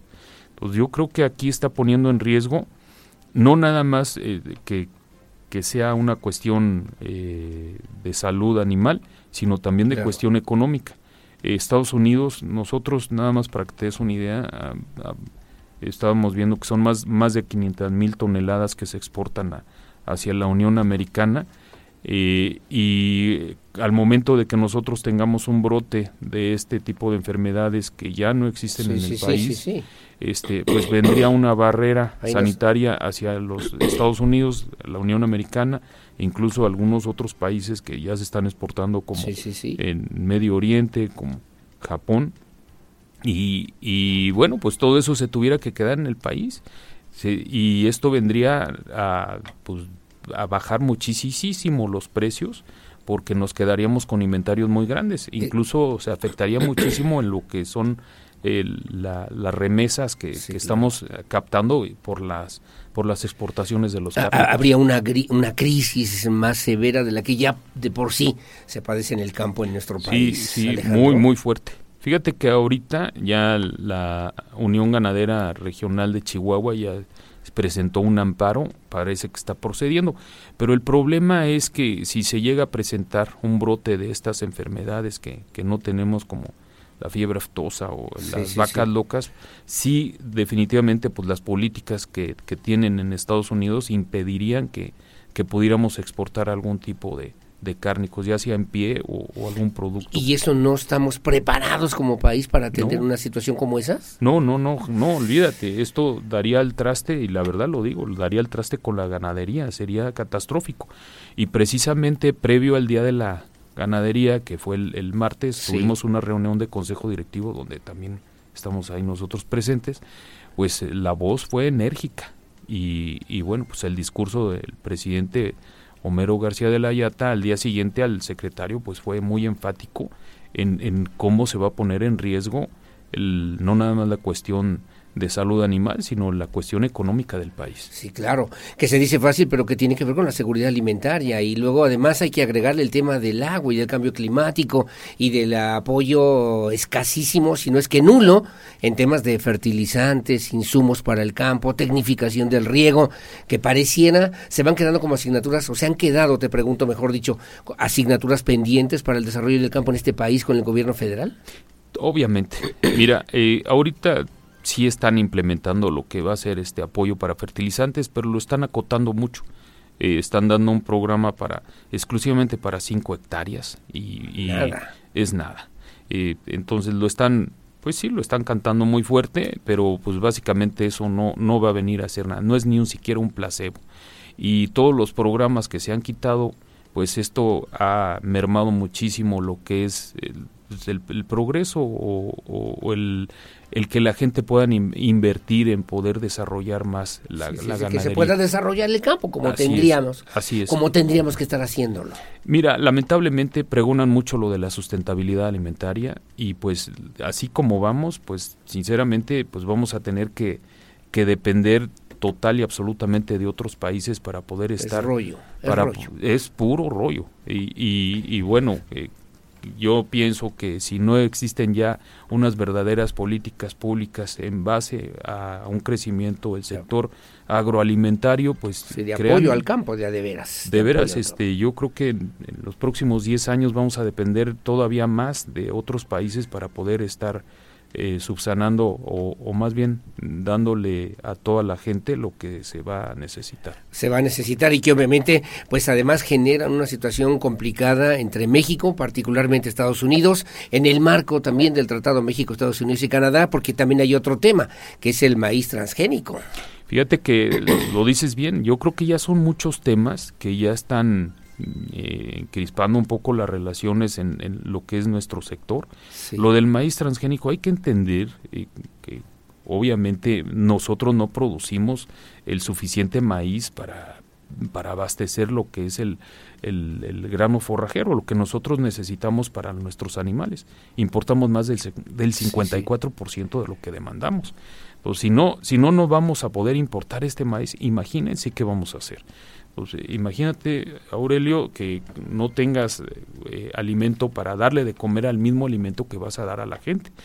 Eh, esto, la verdad, yo creo que es una expresión errónea del presidente. Yo creo que ni siquiera tiene idea de qué es lo que va a poder eh, hacer para, para que nosotros podamos subsanar esa demanda. Para garantizar esa seguridad alimentaria o generar una inseguridad alimentaria. yo, creo que lo, no, no tuvo ni noción de lo que está diciendo al día de hoy. Caray, caray. Y bueno, ¿y en Querétaro cómo andamos? ¿Cómo nos pinta el 2023 a propósito de esa realidad, de esa realidad nacional, mi querido Alejandro Galdetinoco?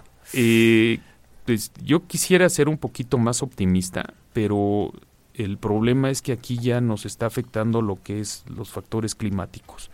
El efecto ahora que llaman que es ahora de la niña, pues normalmente las sequías son muy prolongadas eh, ojalá y se equivoquen los que saben, pero al parecer creo que este año va a ser igual o un poco más seco que el año pasado. Sí, sí, sí.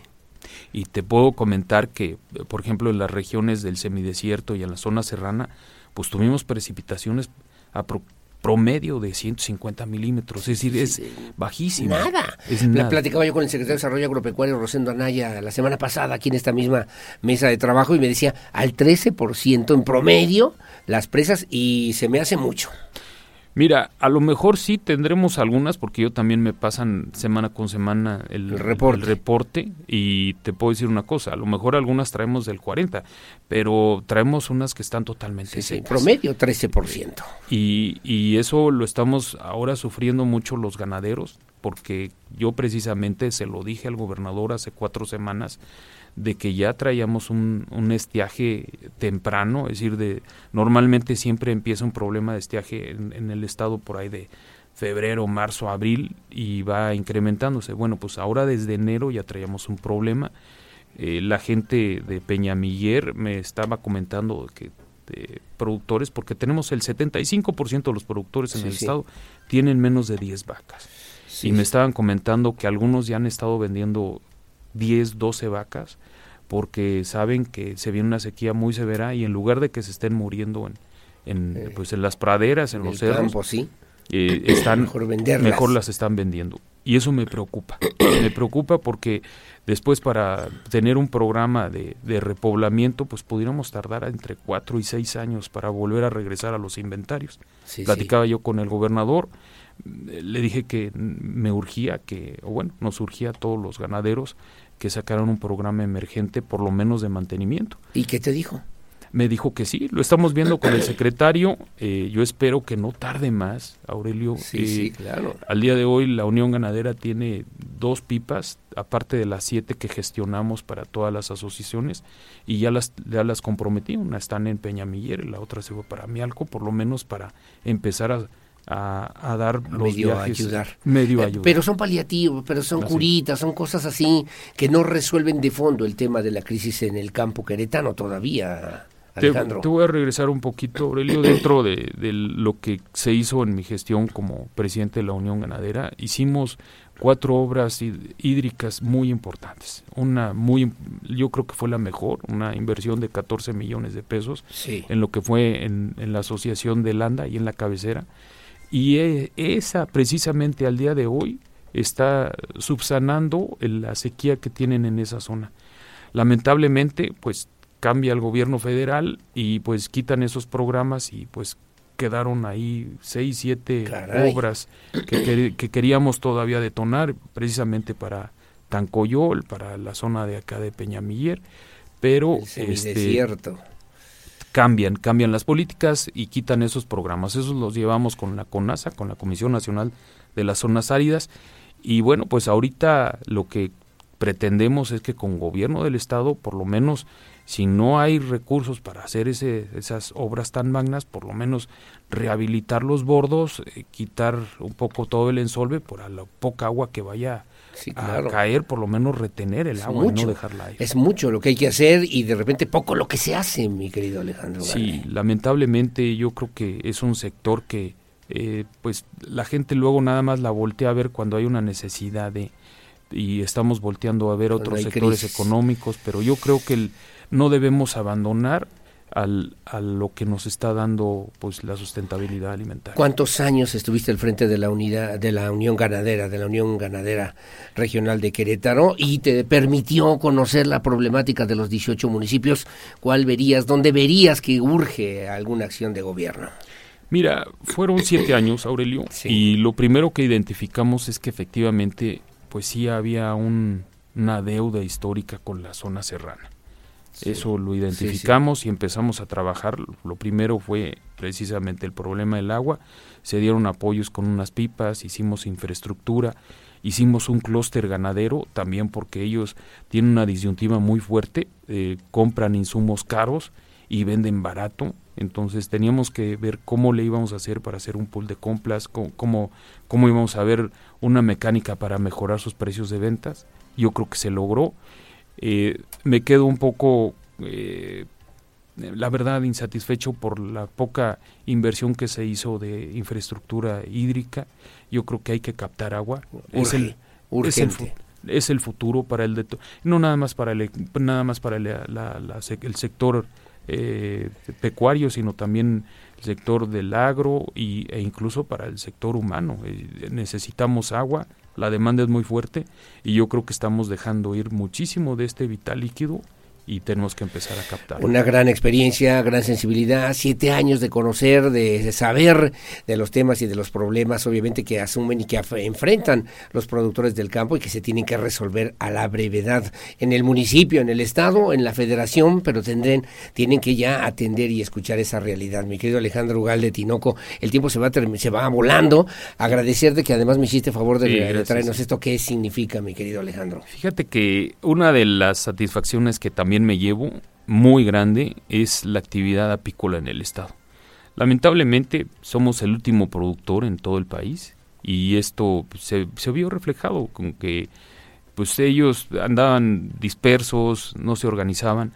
Eh, incluso cuando yo los iba a ver me dijeron que donde se juntaban ellos para hacer sus reuniones era en el kiosco de la Alameda. Sí, no tenían ni en dónde. No tenían ni en dónde y me aboqué a dignificarlos y, y ahí en, la Unión al día de hoy se les generó un espacio para una sala de extracción apícola y además ahí tienen también donde hagan sus, sus reuniones, donde puedan... Ya están produciendo. Ya están produciendo. Ya están comercializando. Incluso pues aquí te traigo eh, algo del productos de lo que ya están... miel de abeja. Y pues ahí tienen, la verdad es, es, es una actividad muy bonita y, y yo creo que les, les permite eh, mantener también un, eh, vamos, eh, que nos ayudan mucho para, para la, la, estabilidad hasta de la producción, no nada más de miel, sino también la polinización, en fin, todo un ciclo. Mm, la verdad es que yo creo que no, nosotros no hemos tenido una conciencia de lo que es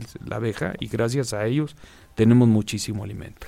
¿Cuándo es la asamblea? Porque entiendo es que se va a realizar próximamente una asamblea ya para hacer esta conclusión de lo que han sido estos siete años de gestión al frente de la Unión Ganadera. Eh, la fecha tentativa es el 18 de abril, eh, ya para terminar mi gestión serían siete años y bueno pues ahí daremos a conocer todo todo lo que se trabajó y fueron aproximadamente lo tenía yo aquí apuntado son 180 millones de pesos que se gestionaron en siete años para el sector pecuario. La verdad, este, estoy muy contento. estábamos haciendo como que un, un análisis de todo lo que se ha hecho y es, yo creo que es bastante y hay que informar principalmente a los a los agremiados, pero también a la gente para hacer conciencia de lo que es la ganadería en el estado y alguien que tiene que defender y alguien que tiene que entender y alguien que tiene que trabajar por esas necesidades y por esas demandas que se requiere también en Querétaro y a nivel nacional, mi querido Alejandro Galdetinoco. Sí, yo como les digo a todos, me, quedo, pues, no me voy en su totalidad, eh, sigo eh, teniendo un espacio en la Confederación Nacional de Organizaciones Ganaderas, ahí estoy yo como consejero, pero también estoy como presidente suplente del Fondo de Aseguramiento Nacional. Estaré ahora trabajando allá en, esas funciones. En esas funciones en todo el país, pero me quedaré defendiendo los intereses de los queretanos. Alejandro Galdetinoco, como siempre, muchas gracias por estar con nosotros. A ti, Aurelio, muchísimas gracias y por todo el espacio. Son las 8 de la mañana con 6 minutos, el tiempo se va volando, como siempre, gracias por el favor de su compañía, sobre todo también por sus comentarios y opiniones en el 442-592-1075 Radar News, primera emisión. Hacemos la pausa, Regresamos enseguida con más.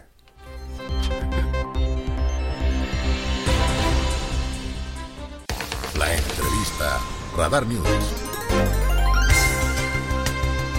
Bueno, muy amable, gracias, eh, gracias. Son las 8 de la mañana con 12 minutos. Gracias por seguir con nosotros. Si usted es una de las personas que sufre dolores de espalda o lo que también conocemos la famosa ciática y esto no le permite hacer sus actividades de manera normal, bueno, a veces ni dormir, ni dormir, ponga atención porque está en la línea telefónica y le agradezco mucho a mi querido licenciado Gerardo Anderud, es director del Centro de la Columna Vertebral para hablarnos precisamente de este del increíble tratamiento médico que ofrecen para aliviar justamente estos padecimientos. Mi querido Gerardo Anderú, te saludo con muchísimo gusto. ¿Cómo estás? Buenos días.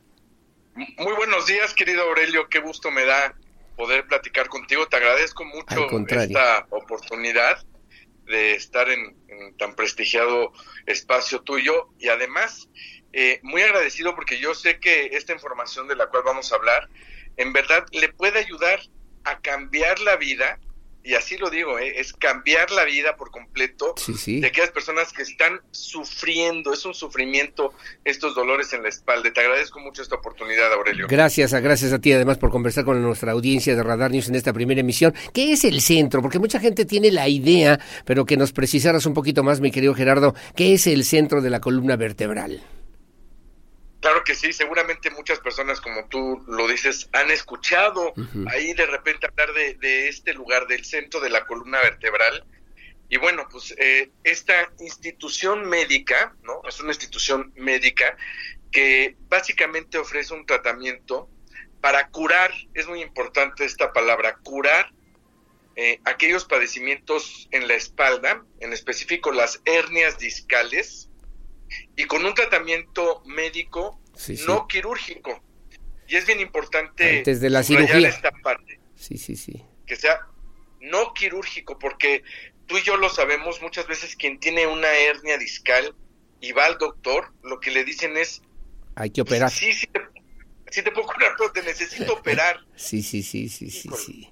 y ahí el mundo se te viene para abajo eh, ¿Por qué? Por todos los riesgos de una cirugía, los costos de una cirugía, la hospitalización que requiere una cirugía. Entonces, cuando hablamos de esta opción médica, confiable, una opción médica que tiene más de 25 años de experiencia, donde hemos podido atender a más de 35 mil personas, querido Aurelio, sí, claro. que te da esta opción de, ¿sabes qué? Tú estás mal de la espalda, tienes una hernia discal y por lo mismo pues ya de repente pérdida de fuerza, entumecimiento, hormigueo en las manos o en las piernas. Y nosotros, el centro de la columna vertebral, te podemos curar sin tener que arriesgarte, vivir todo el proceso de una cirugía. Es una gran, gran opción. Desde luego, y lo hemos platicado varias veces, no estamos en contra de las cirugías, eso que quede muy claro. Hay avances enormes en, en, la medicina, pero sí estamos totalmente convencidos de que la cirugía debe de ser la última opción sobre todo cuando existe este tratamiento médico que pues no tiene riesgo, tiene más de un 95% de éxito. Y algo muy bueno, Aurelio, es que una de las seis clínicas que están en todo el país está aquí en Querétaro. En Querétaro. Eso, pues imagínate. Ayuda todavía una gran ciudad ya tiene el centro de la columna vertebral desde hace algunos años. Me dejaste considerando varias situaciones, porque algo que es la columna vertebral, imagínate, que es la parte fundamental que nos permite movernos, que nos permite vivir, y luego además que de repente problemáticas que muchas veces no le damos la importancia o la relevancia que tienen y lo dejamos, lo dejamos, lo dejamos, mi querido Gerardo.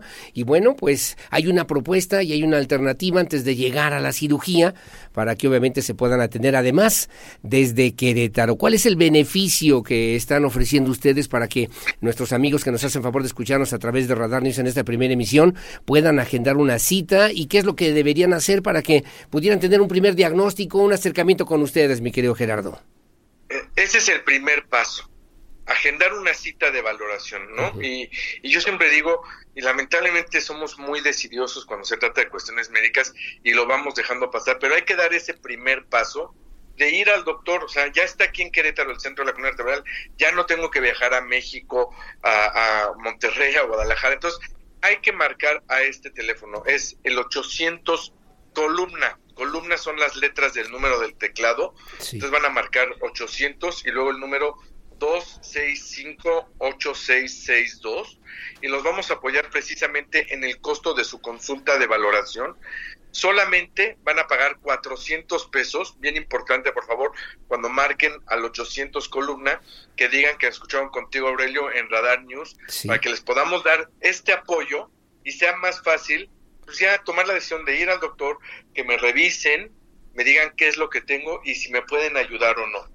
Y además de eso, si ustedes ya tienen una resonancia magnética, que es este estudio pues, ideal para poder diagnosticar una hernia discal, marquen al 800 columna, 800 columna, y su consulta no va a tener costo. ¿Por qué no va a tener costo? Porque ya sabemos que fueron con uno, dos, tres médicos que alguno ni supo decirle que tenía, otro le dijo que lo tenían que operar, etcétera, etcétera. Entonces, sabemos que están buscando una opción, marquen al 800 columna y si tienen su resonancia magnética no se les va a cobrar su dos, dos cosas solamente, mi querido Gerardo Anderudi, agradecido como siempre. No hay que acostumbrarnos a vivir de repente con el dolor y segundo, me, están preguntando, ¿tiene autorización, permiso COFEPRIS también el, centro de la columna para que pueda también realizar estas actividades importantes para la salud de la gente?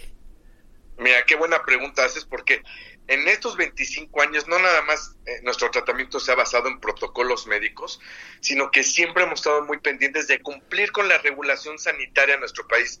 Esto te da seguridad de dónde estás acudiendo, ¿no? Y más aún de que sí tenemos todos los permisos de la COFEPRIS, de la Secretaría de Salud, déjame decirte que estamos en la etapa final de un proceso de certificación ante el Consejo de Salubridad General. Son contadas con los dedos de la mano las instituciones médicas de nuestro país.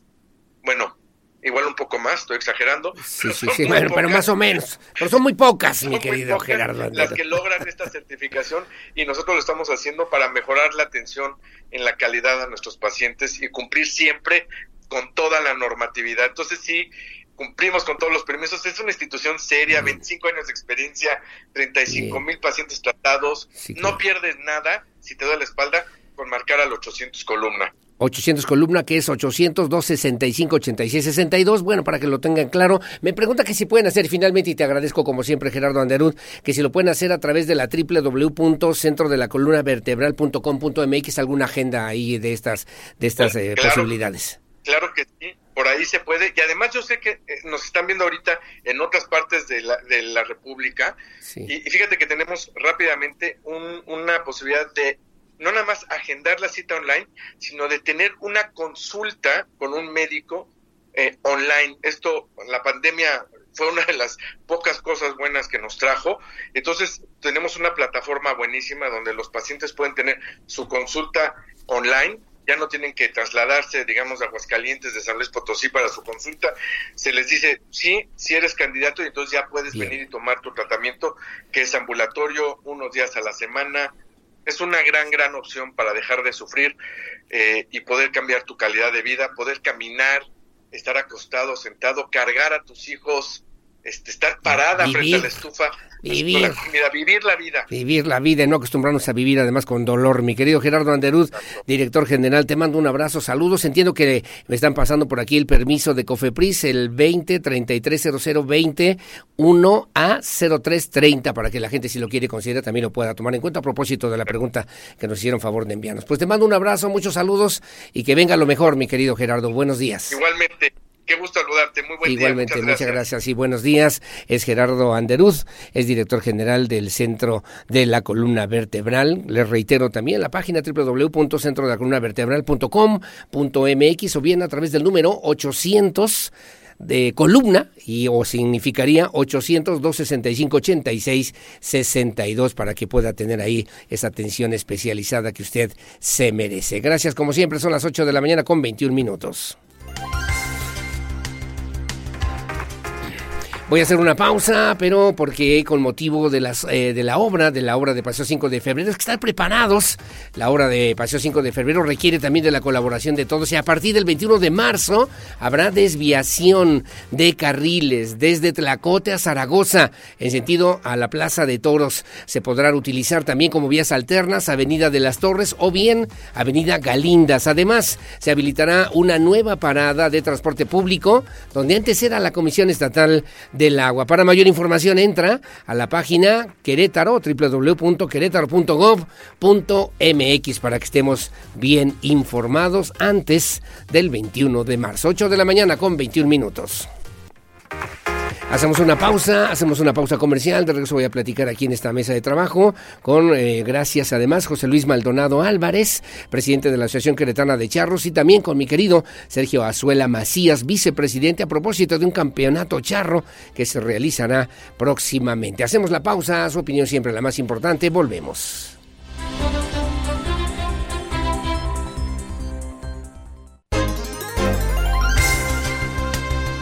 Bueno, muy amable, gracias. Son las 8 de la mañana con 27 minutos. Está aquí en esta mesa de trabajo y le agradezco mucho a mi querido Sergio Azuela, es vicepresidente justamente de esta Asociación Queretana de Charros. Mi querido Sergio, ¿cómo estás? Buenos días. Bien, muchas gracias, qué gusto saludarte. Que déjeme decirle a usted que me estaba platicando Sergio Azuela de todas las actividades que hay todos los días en diferentes lugares, municipios, horarios para poder conocer más detalles y de lo que significa justamente este deporte, el deporte que nacional por excelencia, que es justamente la charrería y que nos pasa de noche, mi querido Sergio. Así es, aquí el chiste es invitar a toda la, la gente de aquí de Querétaro para que se quite del estrés a conocer nuestro deporte y a ir a los lienzos charros.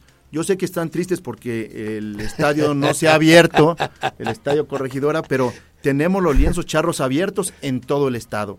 Hay charrería desde Jalpan, y hasta aquí, hasta Querétaro. Todo el estado está lleno de charrería.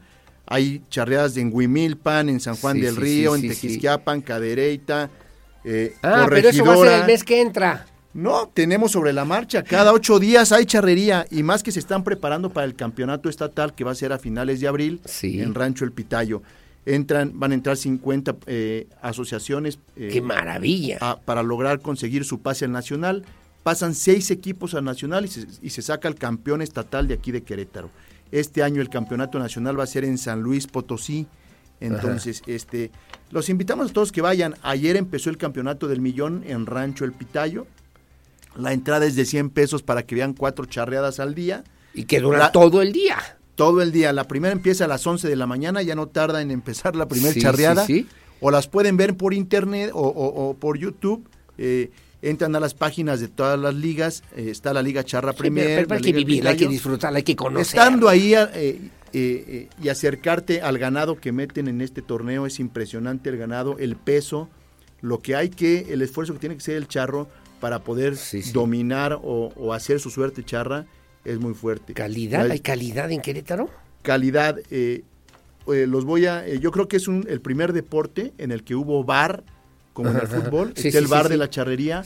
Desde que llegan, ves todas las televisoras, los, eh, donde en cada Los tele hay un juez. Están los jueces que están en la arena. Es un deporte en serio. Claro, claro. Están los jueces que están en la arena y los jueces que están atrás de un televisor viendo los detalles para, para poder calificar una suerte, porque al final de cuentas pues, se está jugando dinero, ¿no? Sí, claro, sí, El por premio es un millón de pesos. Sí, sí, sí, sí, y sí ir a ganar. Claro, Es es ir a ganar. Vienen varios equipos de Estados Unidos ya a participar aquí a Querétaro. Querétaro tiene abiertas las puertas. eh, hay una derrama fuerte económica todo este fin de semana. Sí, claro. La final es el domingo en la noche. Pero eh, yo creo que es importante que, que conozcan nuestro deporte y que se vayan a divertir, ¿no? Que conozcamos también esa otra parte que, más allá del fútbol o de lo que pueden significar las actividades El normales, esgrima, donde está Máximo, Ese no, sí es muy bueno, es sí es también. que le ha ido muy bien, por cierto, a Máximo, pero ya te invito otro día. Otro lo invito día. a que platiquemos Y con el él. lunes llegó de Panamericanos con dos medallas. Y aquí Sí, la charrería, la Liga Charra Premier, también eh, está pegando muy fuerte. La tercera fase va a ser en Cadereyta. Sí. ¿Cadereyta cuándo? En Cadereyta del 17 al 19 17 de marzo. 19 de marzo. Algo que estamos manejando con los municipios y con los invitando a los presidentes municipales es que cuando se venga esta charreada es en el lienzo municipal de Cadereyta. Sí. Y que los presidentes municipales inviten Claro. a toda la gente de la zona no, eh, eh, para que pongan sus artesanías. Sí, claro. Los artesanos de como Cadereyta festi- claro, como un estén festival. afuera del lienzo Como charro festival, claro. antes de las gradas ofreciendo todo lo que tiene el municipio. No sé, sus cinturones piteados, Sí. si tienen su vino tinto, si tienen su Y- y- cerveza. Y, y no solamente de Cadereyta, ¿no? Hay No, muchas cosas de- que del eh, estado de, Querétaro. Es de la todo el estado de. Querétaro. Claro. Estamos este, a punto de hacer una sinergia con, con la Secretaría de Turismo, pero Qué bueno. la primera fase de ellos fue en, en Pedro Escobedo, de esta Liga Charra. El presidente municipal estuvo ahí presente, toda su gente, y la gente muy contenta, porque a lo mejor todo el mundo dice la cantera, pero se pusieron los canteranos, Claro, claro, claro. ofrecieron sus productos. Entonces, el chiste es que conozcas también los productos de la zona y, de, y veas en nuestro deporte, que es la charrería. Conozcamos un poquito más. Ahora, dices, oye, la charrería, yo te escuchaba ayer con Miguel Ángel Álvarez, que le mando saludos a mi querido Miki, y decían, bueno, qué elegancia, qué trajes, caballos de primerísima. Y la gente de repente dice, no, pues ese es un, perdóname, un deporte para gente que tiene manera, ¿no? Que tiene forma. Pues no, porque a veces en la charrería lo más sencillo es lo más elegante. Claro. Aquí lo importante es que todo lo que nosotros vestimos es por manos artesanas mexicanas. Está prohibido el plástico, está prohibido eh, usar cosas vaqueras, Sí. como en Sí, Estados sí, Unidos. Sí, sí, sí, sí. A veces es caro, pero no es caro porque lo está haciendo un artesano mexicano. No es posible que nosotros regateemos una claro. muñequita No, Lelé en el jardín vale, de Querétaro. Pero vale, pero vale. O eso. Sí, claro. Pero a la hora que ves cómo los astres cosen la gamuza en los pantalones y con las tijeras empiezan a hacer el grecado que lleva tu pantalón. Qué elegancia, qué elegancia. Es muy bonito. sí, claro. Los famosos cintos piteados, Sí. desde, que se, eh, desde que se siembra el istle, desde que crece la planta, desde que lo deshebran, hacen el hilo del material y empiezan a coser el cinturón para traer tu cinto piteado. Pues el cinto sí cuesta 10 mil pesos, porque, pero duró tres Sí, meses vale el haciendo. valor del trabajo que está ahí. Claro, lo hizo un artesano con sus Y las botas y los sombreros. Igual, todas las eh, es de piel, es zapato este mexicano, hay de- botines, el botín más sencillo, el que yo voy y me compro, me lo compro en el mercado Escobedo, Ajá. me cuesta 450 pesos una pieza de, de botín charro. Entonces, no es caro, pero es, manos artesanales, Claro. los sombreros también. Oye, entonces es en el rancho El Pitayo, que me están preguntando, Ran- ¿y dónde está el rancho El Pitayo? y que Rancho se Pitayo, familia. Claro, toda la familia es niños, mujeres, familia, abuelitos, tíos, todo mundo. Es familiar. Es familiar, 100% familiar, cualquier charreada o evento que vayas. Está en el libramiento que va a Santa Rosa Jauregui. Ajá, sí, sí, el surponiente. En el surponiente. Sí. Ahí se encuentra el Rancho El Pitayo. Entonces, eh, La entrada cuesta 100 pesos. 100 pesos la entrada por todo el día. Pueden ir niños. Los niños son- entran gratis. Los niños entran gratis. ¿Hasta qué edad? Porque dicen, yo soy niño de mi mamá. Apenas tengo... Creo que hay una altura ahí a la hora que llegas a las taquillas. Tengo entendido que hay una altura. Este, si rebasas la altura, este, pues, entras gratis. va, ¿no? va, va, va, pero es en familia. Para que Es la- en La gente familia. puede comer ahí, me preguntan si puede Hay comer. bastantes lugares para comer, hay restaurantes, eh, desde el más sencillo, taquitos, hamburguesas, hasta restaurantes eh, bien puestos. Sí, claro. Hay puestos también de, de, eh, de tiendas charras, Sí. donde venden material charro que pueden verlos. hay monturas, todo lo que usamos, ¿no? Espuelas, harapes, Sí, de sí, todo. qué padre. Pero, Entonces, se va aprendiendo, ¿no? Se va conociendo. hay sombrereros, te puedes sentar a ver cómo está el sombrerero trabajando un sombrero. Caray, Rancho El Pitayo, ahí en el Libramiento Sorponiente, para que usted pueda disfrutar. ¿Cuándo podemos ir y a qué horas es mi a querido partir de hoy, ya a las Sergio 11 de la mañana hasta el domingo. Hoy, todos los días. Hoy, Todos los días. Viernes, sábado, Viernes, sábado y, el domingo. domingo. ¿A qué hora es la final el domingo? La final es a las 6 de la tarde. 6 de la tarde. Así y es. acaba a 10, 11 de la noche. A las... du- normalmente dura dos horas y media cada charreada. Que dice Edgar Arteaga que se lo puedes invitar, pero al bar. Claro que No, sí, pero es el otro, gusto. yo creo, ¿no? Es el otro. Yo creo que también es el otro. Pero sí, ahí hay bar, eh, se, se vende todo, cualquier situación de producto para que disfruten la charrería. Que la gente pueda disfrutar. Los, los invito, el lienzo charro, Sí. los lienzos se dividen en el lienzo que es la manga, que mide 60 metros, y el ruedo. Sí.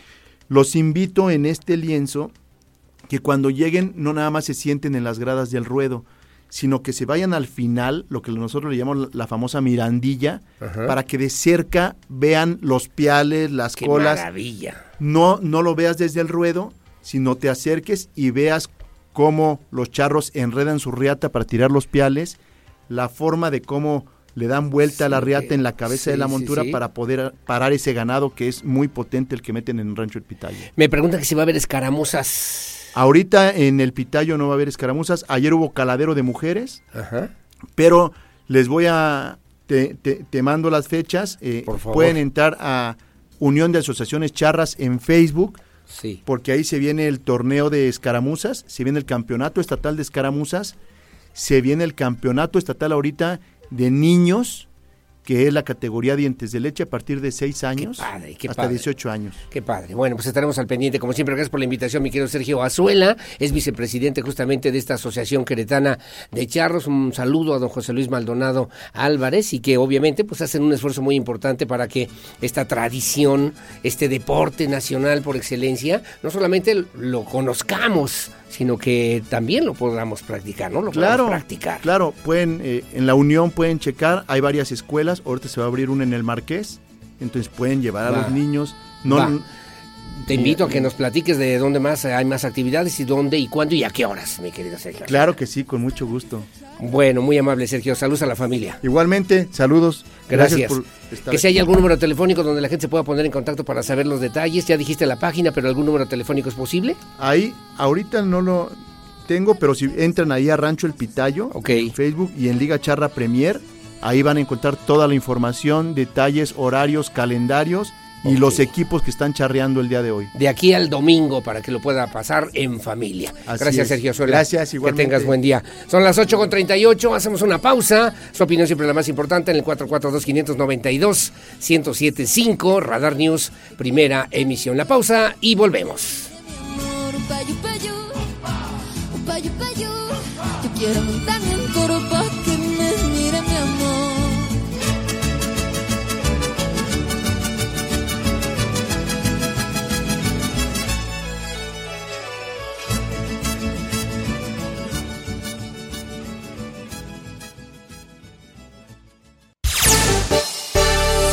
Bueno, muchísimas gracias. Gracias por seguir con nosotros. Son las 8 de la mañana con 43 minutos. Jorge Camacho, es presidente de Coparmex en el estado de Querétaro, comentó que los agremiados apoyarán a las mujeres, los, eh, las, eh, los negocios, las empresas afiliadas a Coparmex están apoyando justamente a las mujeres trabajadoras que decidan el día de hoy realizar el paro de labores este 9 de marzo para hacer visibles las demandas, las exigencias económicas, sociales, políticas, culturales de las mujeres y romper así la brecha, las brechas laborales y también las brechas sociales. Iván González tiene los detalles. Patrones apoyarán a las mujeres trabajadoras que decidan realizar paro de labores el 9 de marzo. El líder de los patrones agremiados a la Confederación Patronal de la República Mexicana en Querétaro, Jorge Camacho, señaló que el objetivo de frenar actividades el 9 de marzo es visibilizar la participación de las mujeres en la actividad económica, política y social del país que permite romper las brechas laborales y sociales. Ya este día 9 de marzo, si las mujeres de, de la misma no quieren ir a, a trabajar, bueno, pues estarán en posibilidad de hacerlo. Eh, y, más que eso, yo te diría que lo importante es el que las empresas eh, establezcamos esquemas de igualdad, donde mujeres y hombres tengamos los mismos derechos, las mismas obligaciones, las mismas oportunidades, los mismos salarios, es decir, que no exista ninguna distinción por género. Eso, es lo más relevante, ¿no? En Querétaro detalló el líder patronal hay poco más de mil empresas afiliadas a la Coparmex que emplean a 15 mil trabajadoras y poco más de 7.500 son mujeres, mientras que el reto está, dijo, en los cargos directivos, donde apenas el 25% es ocupado por mujeres. Para Grupo Radar, Iván González. Bueno, gracias, gracias Iván González. Igualmente, como ya le decíamos desde el principio de este espacio informativo, también aquí en Radar hicimos exactamente la misma sinergia con las mujeres para que el día de hoy no vinieran a trabajar aquí en, la, Grupo Radar. Gracias. El alcalde de Querétaro, Luis Nava, encabezó, encabezó el arranque de la quinta generación. El programa se llama Con Ellas, en las delegaciones Josefa Vergara y Hernández, Villa Cayetano Rubio y también en la delegación Centro Histórico. Allí afirmó que es importante incentivar incentivar, cuidar, proteger, impulsar el potencial de las mujeres, brindar condiciones para el desarrollo de sus capacidades y además dijo Querétaro será y seguirá siendo punta de lanza y ejemplo nacional en este tema, en el desarrollo integral de las mujeres. Alejandro Payán con los detalles. Al encabezar la sí, al encabezar el arranque de la quinta generación del programa con ellas, con mujeres de las delegaciones Josefa Vergara y Hernández, Villa Cayetano Rubio y Centro Histórico, el presidente municipal de Querétaro, Luis Nava, afirmó que al incentivar el potencial y brindar condiciones de desarrollo a las capacidades de las mujeres, Querétaro será punta de lanza y ejemplo de desarrollo a nivel nacional. Queremos que vivan a plenitud. Queremos que contagien, que transmitan ese, ese ánimo, ese ánimo de vivir, ese ánimo de lograr, ese ánimo de alcanzar los objetivos, porque si una mujer está bien, está bien su hogar, está bien su entorno y por supuesto va a estar muy bien Querétaro. Yo creo en que si en Querétaro detonamos y aprovechamos todo el potencial que tienen las mujeres, Querétaro va a ser punta de lanza y modelo de desarrollo de todo el Explicó que gracias al programa con ellas, el municipio de Querétaro se convierte en referente nacional en cuanto a las políticas dirigidas al empoderamiento de las mujeres, pues con esta estrategia reciben atención directa para potenciar su bienestar integral desde ángulos como sustentabilidad, su estabilidad psicoemocional, el conocimiento de sus derechos fundamentales, la cohesión familiar y el autocuidado. Para Grupo Radar, Alejandro Payán. Bueno, gracias Alejandro Payán. Eh, me dice Leti Sáenz que no va a haber guajolotas, va a haber guajolotes y que si el pirro va a ser guajolote también. Él ya era guajolote. No, no, no, no, no, no, no. Bueno, bueno, bueno. Las 8.47 de la mañana, en el marco del día 8 de marzo, Día Internacional de la Mujer, el grupo parlamentario del PRI presentó una iniciativa, es una iniciativa de ley, una una iniciativa de ley pretende reformar el marco normativo electoral, lo que le llaman también la participación política electoral, con la finalidad de que los partidos políticos pues cuenten con una unidad de atención y erradicación contra violencia política en razón de género.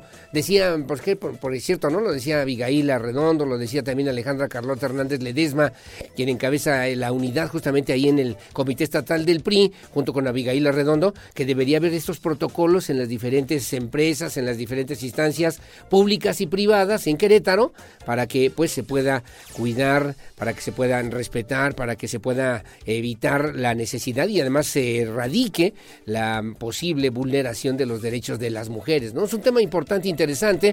Hay ya una propuesta de ley, una iniciativa de ley para atender esta realidad que hoy por hoy se vive también en Querétaro. Diego Hernández con la información. En el marco del 8 de marzo, Día Internacional de la Mujer, el grupo parlamentario del PRI en Querétaro presentó una iniciativa de ley para reformar el marco normativo electoral local, con la finalidad que los partidos políticos locales cuenten con una unidad de atención y erradicación contra la violencia política en razón de género, comentó Alejandra Carlota Hernández Ledesma, quien encabeza una unidad de este tipo en el partido. Y aquí se pretende adicionar la siguiente. Contar con una unidad de atención, prevención y erradicación de violencia política contra las mujeres en razón de género dentro de su estructura política interna, la que deberá tener cuando menos las siguientes funciones.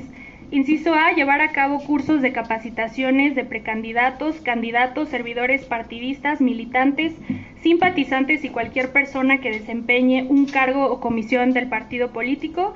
Inciso B, generar protocolos internos de atención, prevención y erradicación de la violencia política en razón de género. Y por último, inciso C, atender y dar trámite a las denuncias presentadas ante la unidad por actos que constituyan violencia política en razón. El Partido Revolucionario Institucional ya cuenta con una de estas unidades, pero lo que se busca es que más partidos políticos locales implementen la suya y de manera interna combatan este tipo de violencia que sufren las mujeres. Los tres diputados del PRI, Juan Guevara, Graciela Juárez y Polo Hospital, en conjunto con su presidenta local, Abigail Arredondo, ingresaron esta iniciativa al Poder Legislativo en el marco del Día Internacional de la Mujer. Para Grupo Radar, Diego Hernández. Bueno, muy amable, gracias, gracias Diego Hernández, muy amable. Me dicen que si puedo repetir el teléfono del centro de la columna vertebral es la www.centrodelacunavertebral.com.mx, el número telefónico, para que usted también lo tome en cuenta, es el 800 columna, decía así Gerardo Anderud, pero bueno, es 800 265 86 62. Paso el comentario, paso el reporte, sí, con mucho gusto, y gracias también por acompañarnos. Bueno, también me dicen acá de este lado, saludos. Alejandro Bielma, reportándome también. Además de saludarlo, tenga un excelente día. Usted y su gran equipo, un fuerte abrazo, muy amable, gracias. Claro que sí, aquí estamos al pendiente. Escuchaba su información del diario de Querétaro en relación a poner el hoy no circula por las obras. En principio suena bien, pero al final es una ocurrencia más. Se imagina con el super servicio de transporte que tenemos, sería una locura y mucha gente compraría un carrito sencillo para seguir circulando, para seguir circulando simplemente no funciona. Se ocupa transporte público eficiente, eficaz y suficiente que diario escuchemos a los usuarios y que no lo tenemos, me dice don Héctor Suárez. Y que coincido, ¿eh? Totalmente. Hoy no circula, yo no estaría en contra, creo que sí, creo que haría falta, pero primero tiene que haber un transporte público que funcione. Si no, está, está de locos, está de locos. Bueno, pues ya nos vamos, casi nos vamos, las 8.51 de la mañana. Y gracias al, eh, bueno, pues al equipo también aquí de Radar News en esta primera emisión. Eh, así como hoy hay mujeres que no trabajaron o mujeres que se van a tomar el día, hay mujeres que tienen que trabajar todos los días para pues llevarle sustento a su familia, para mantener también pues eh, la economía, ¿no? Para mantener la economía de las familias. Que quisieran muchas, pero pues no pueden, tienen que seguir trabajando. Mi querido Pirru salió también a las calles y platicó con algunas de las mujeres que el día de hoy van a tener que trabajar a pesar de ser un día del 9 nadie se mueve, un día sin mujeres, pues hay mujeres que tienen que salir a trabajar como todos los días y como lo han hecho muchos años de su vida. Adelante, por favor, y buenos días.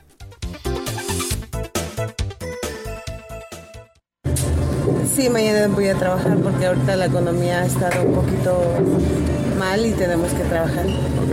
¿Me puedes decir tu nombre? Liliana Natalí Rodríguez Servín. Trabajo aquí en el Mercado del Tepe, en la cremería del Arbolito.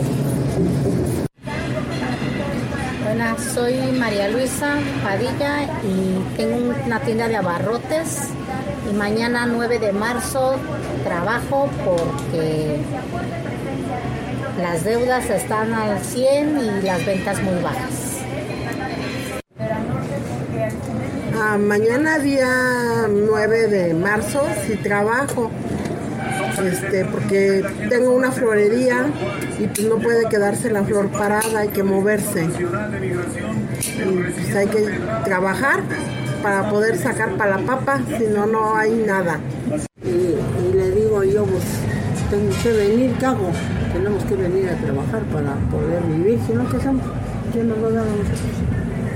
¿Cómo se llama usted? Yo. Yo me llamo Dora. Rosales Ramírez. Hola, yo soy Elisa. Elisa García Zúñiga y soy, soy comerciante y vendo frutas y verduras. Y como mañana es el día que no se mueve, no se mueve, pero yo sí tengo que trabajar.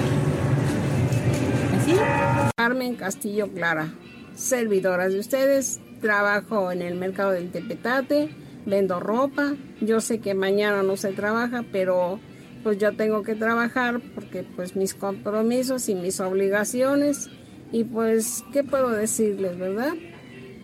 Pues mucho ánimo mujeres porque somos guerreras, somos unas mujeres que jamás en la vida tenemos que doblar las manos. Adelante mujeres, Dios les bendiga. Bueno, está bonito, ¿verdad? Y además doña Carmen Castillo, que le mando saludos y mi cariño como siempre, 85, 85 años. Fíjate, trabajando todos los días, también el 9 de marzo, aunque sea día de 9, nadie se mueve. Ya nos vamos, mi querido Pirro.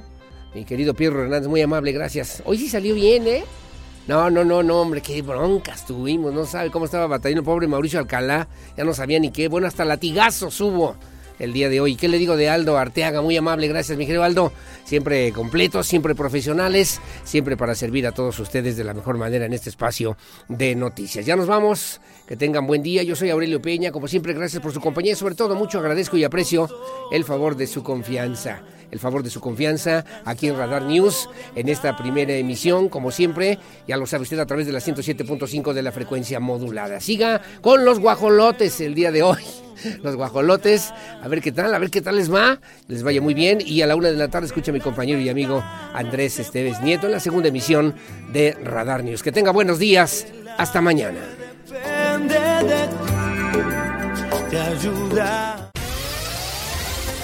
Ahora está listo para tomar buenas decisiones. Radar News con Aurelio Peña, el acontecer de Querétaro, México y el mundo, ya lo conoce de manera veraz y oportuna. Lo esperamos en nuestra próxima emisión Radar News de Radar 107.5 FM y Canal 71, la tele de Querétaro. Radar en operación.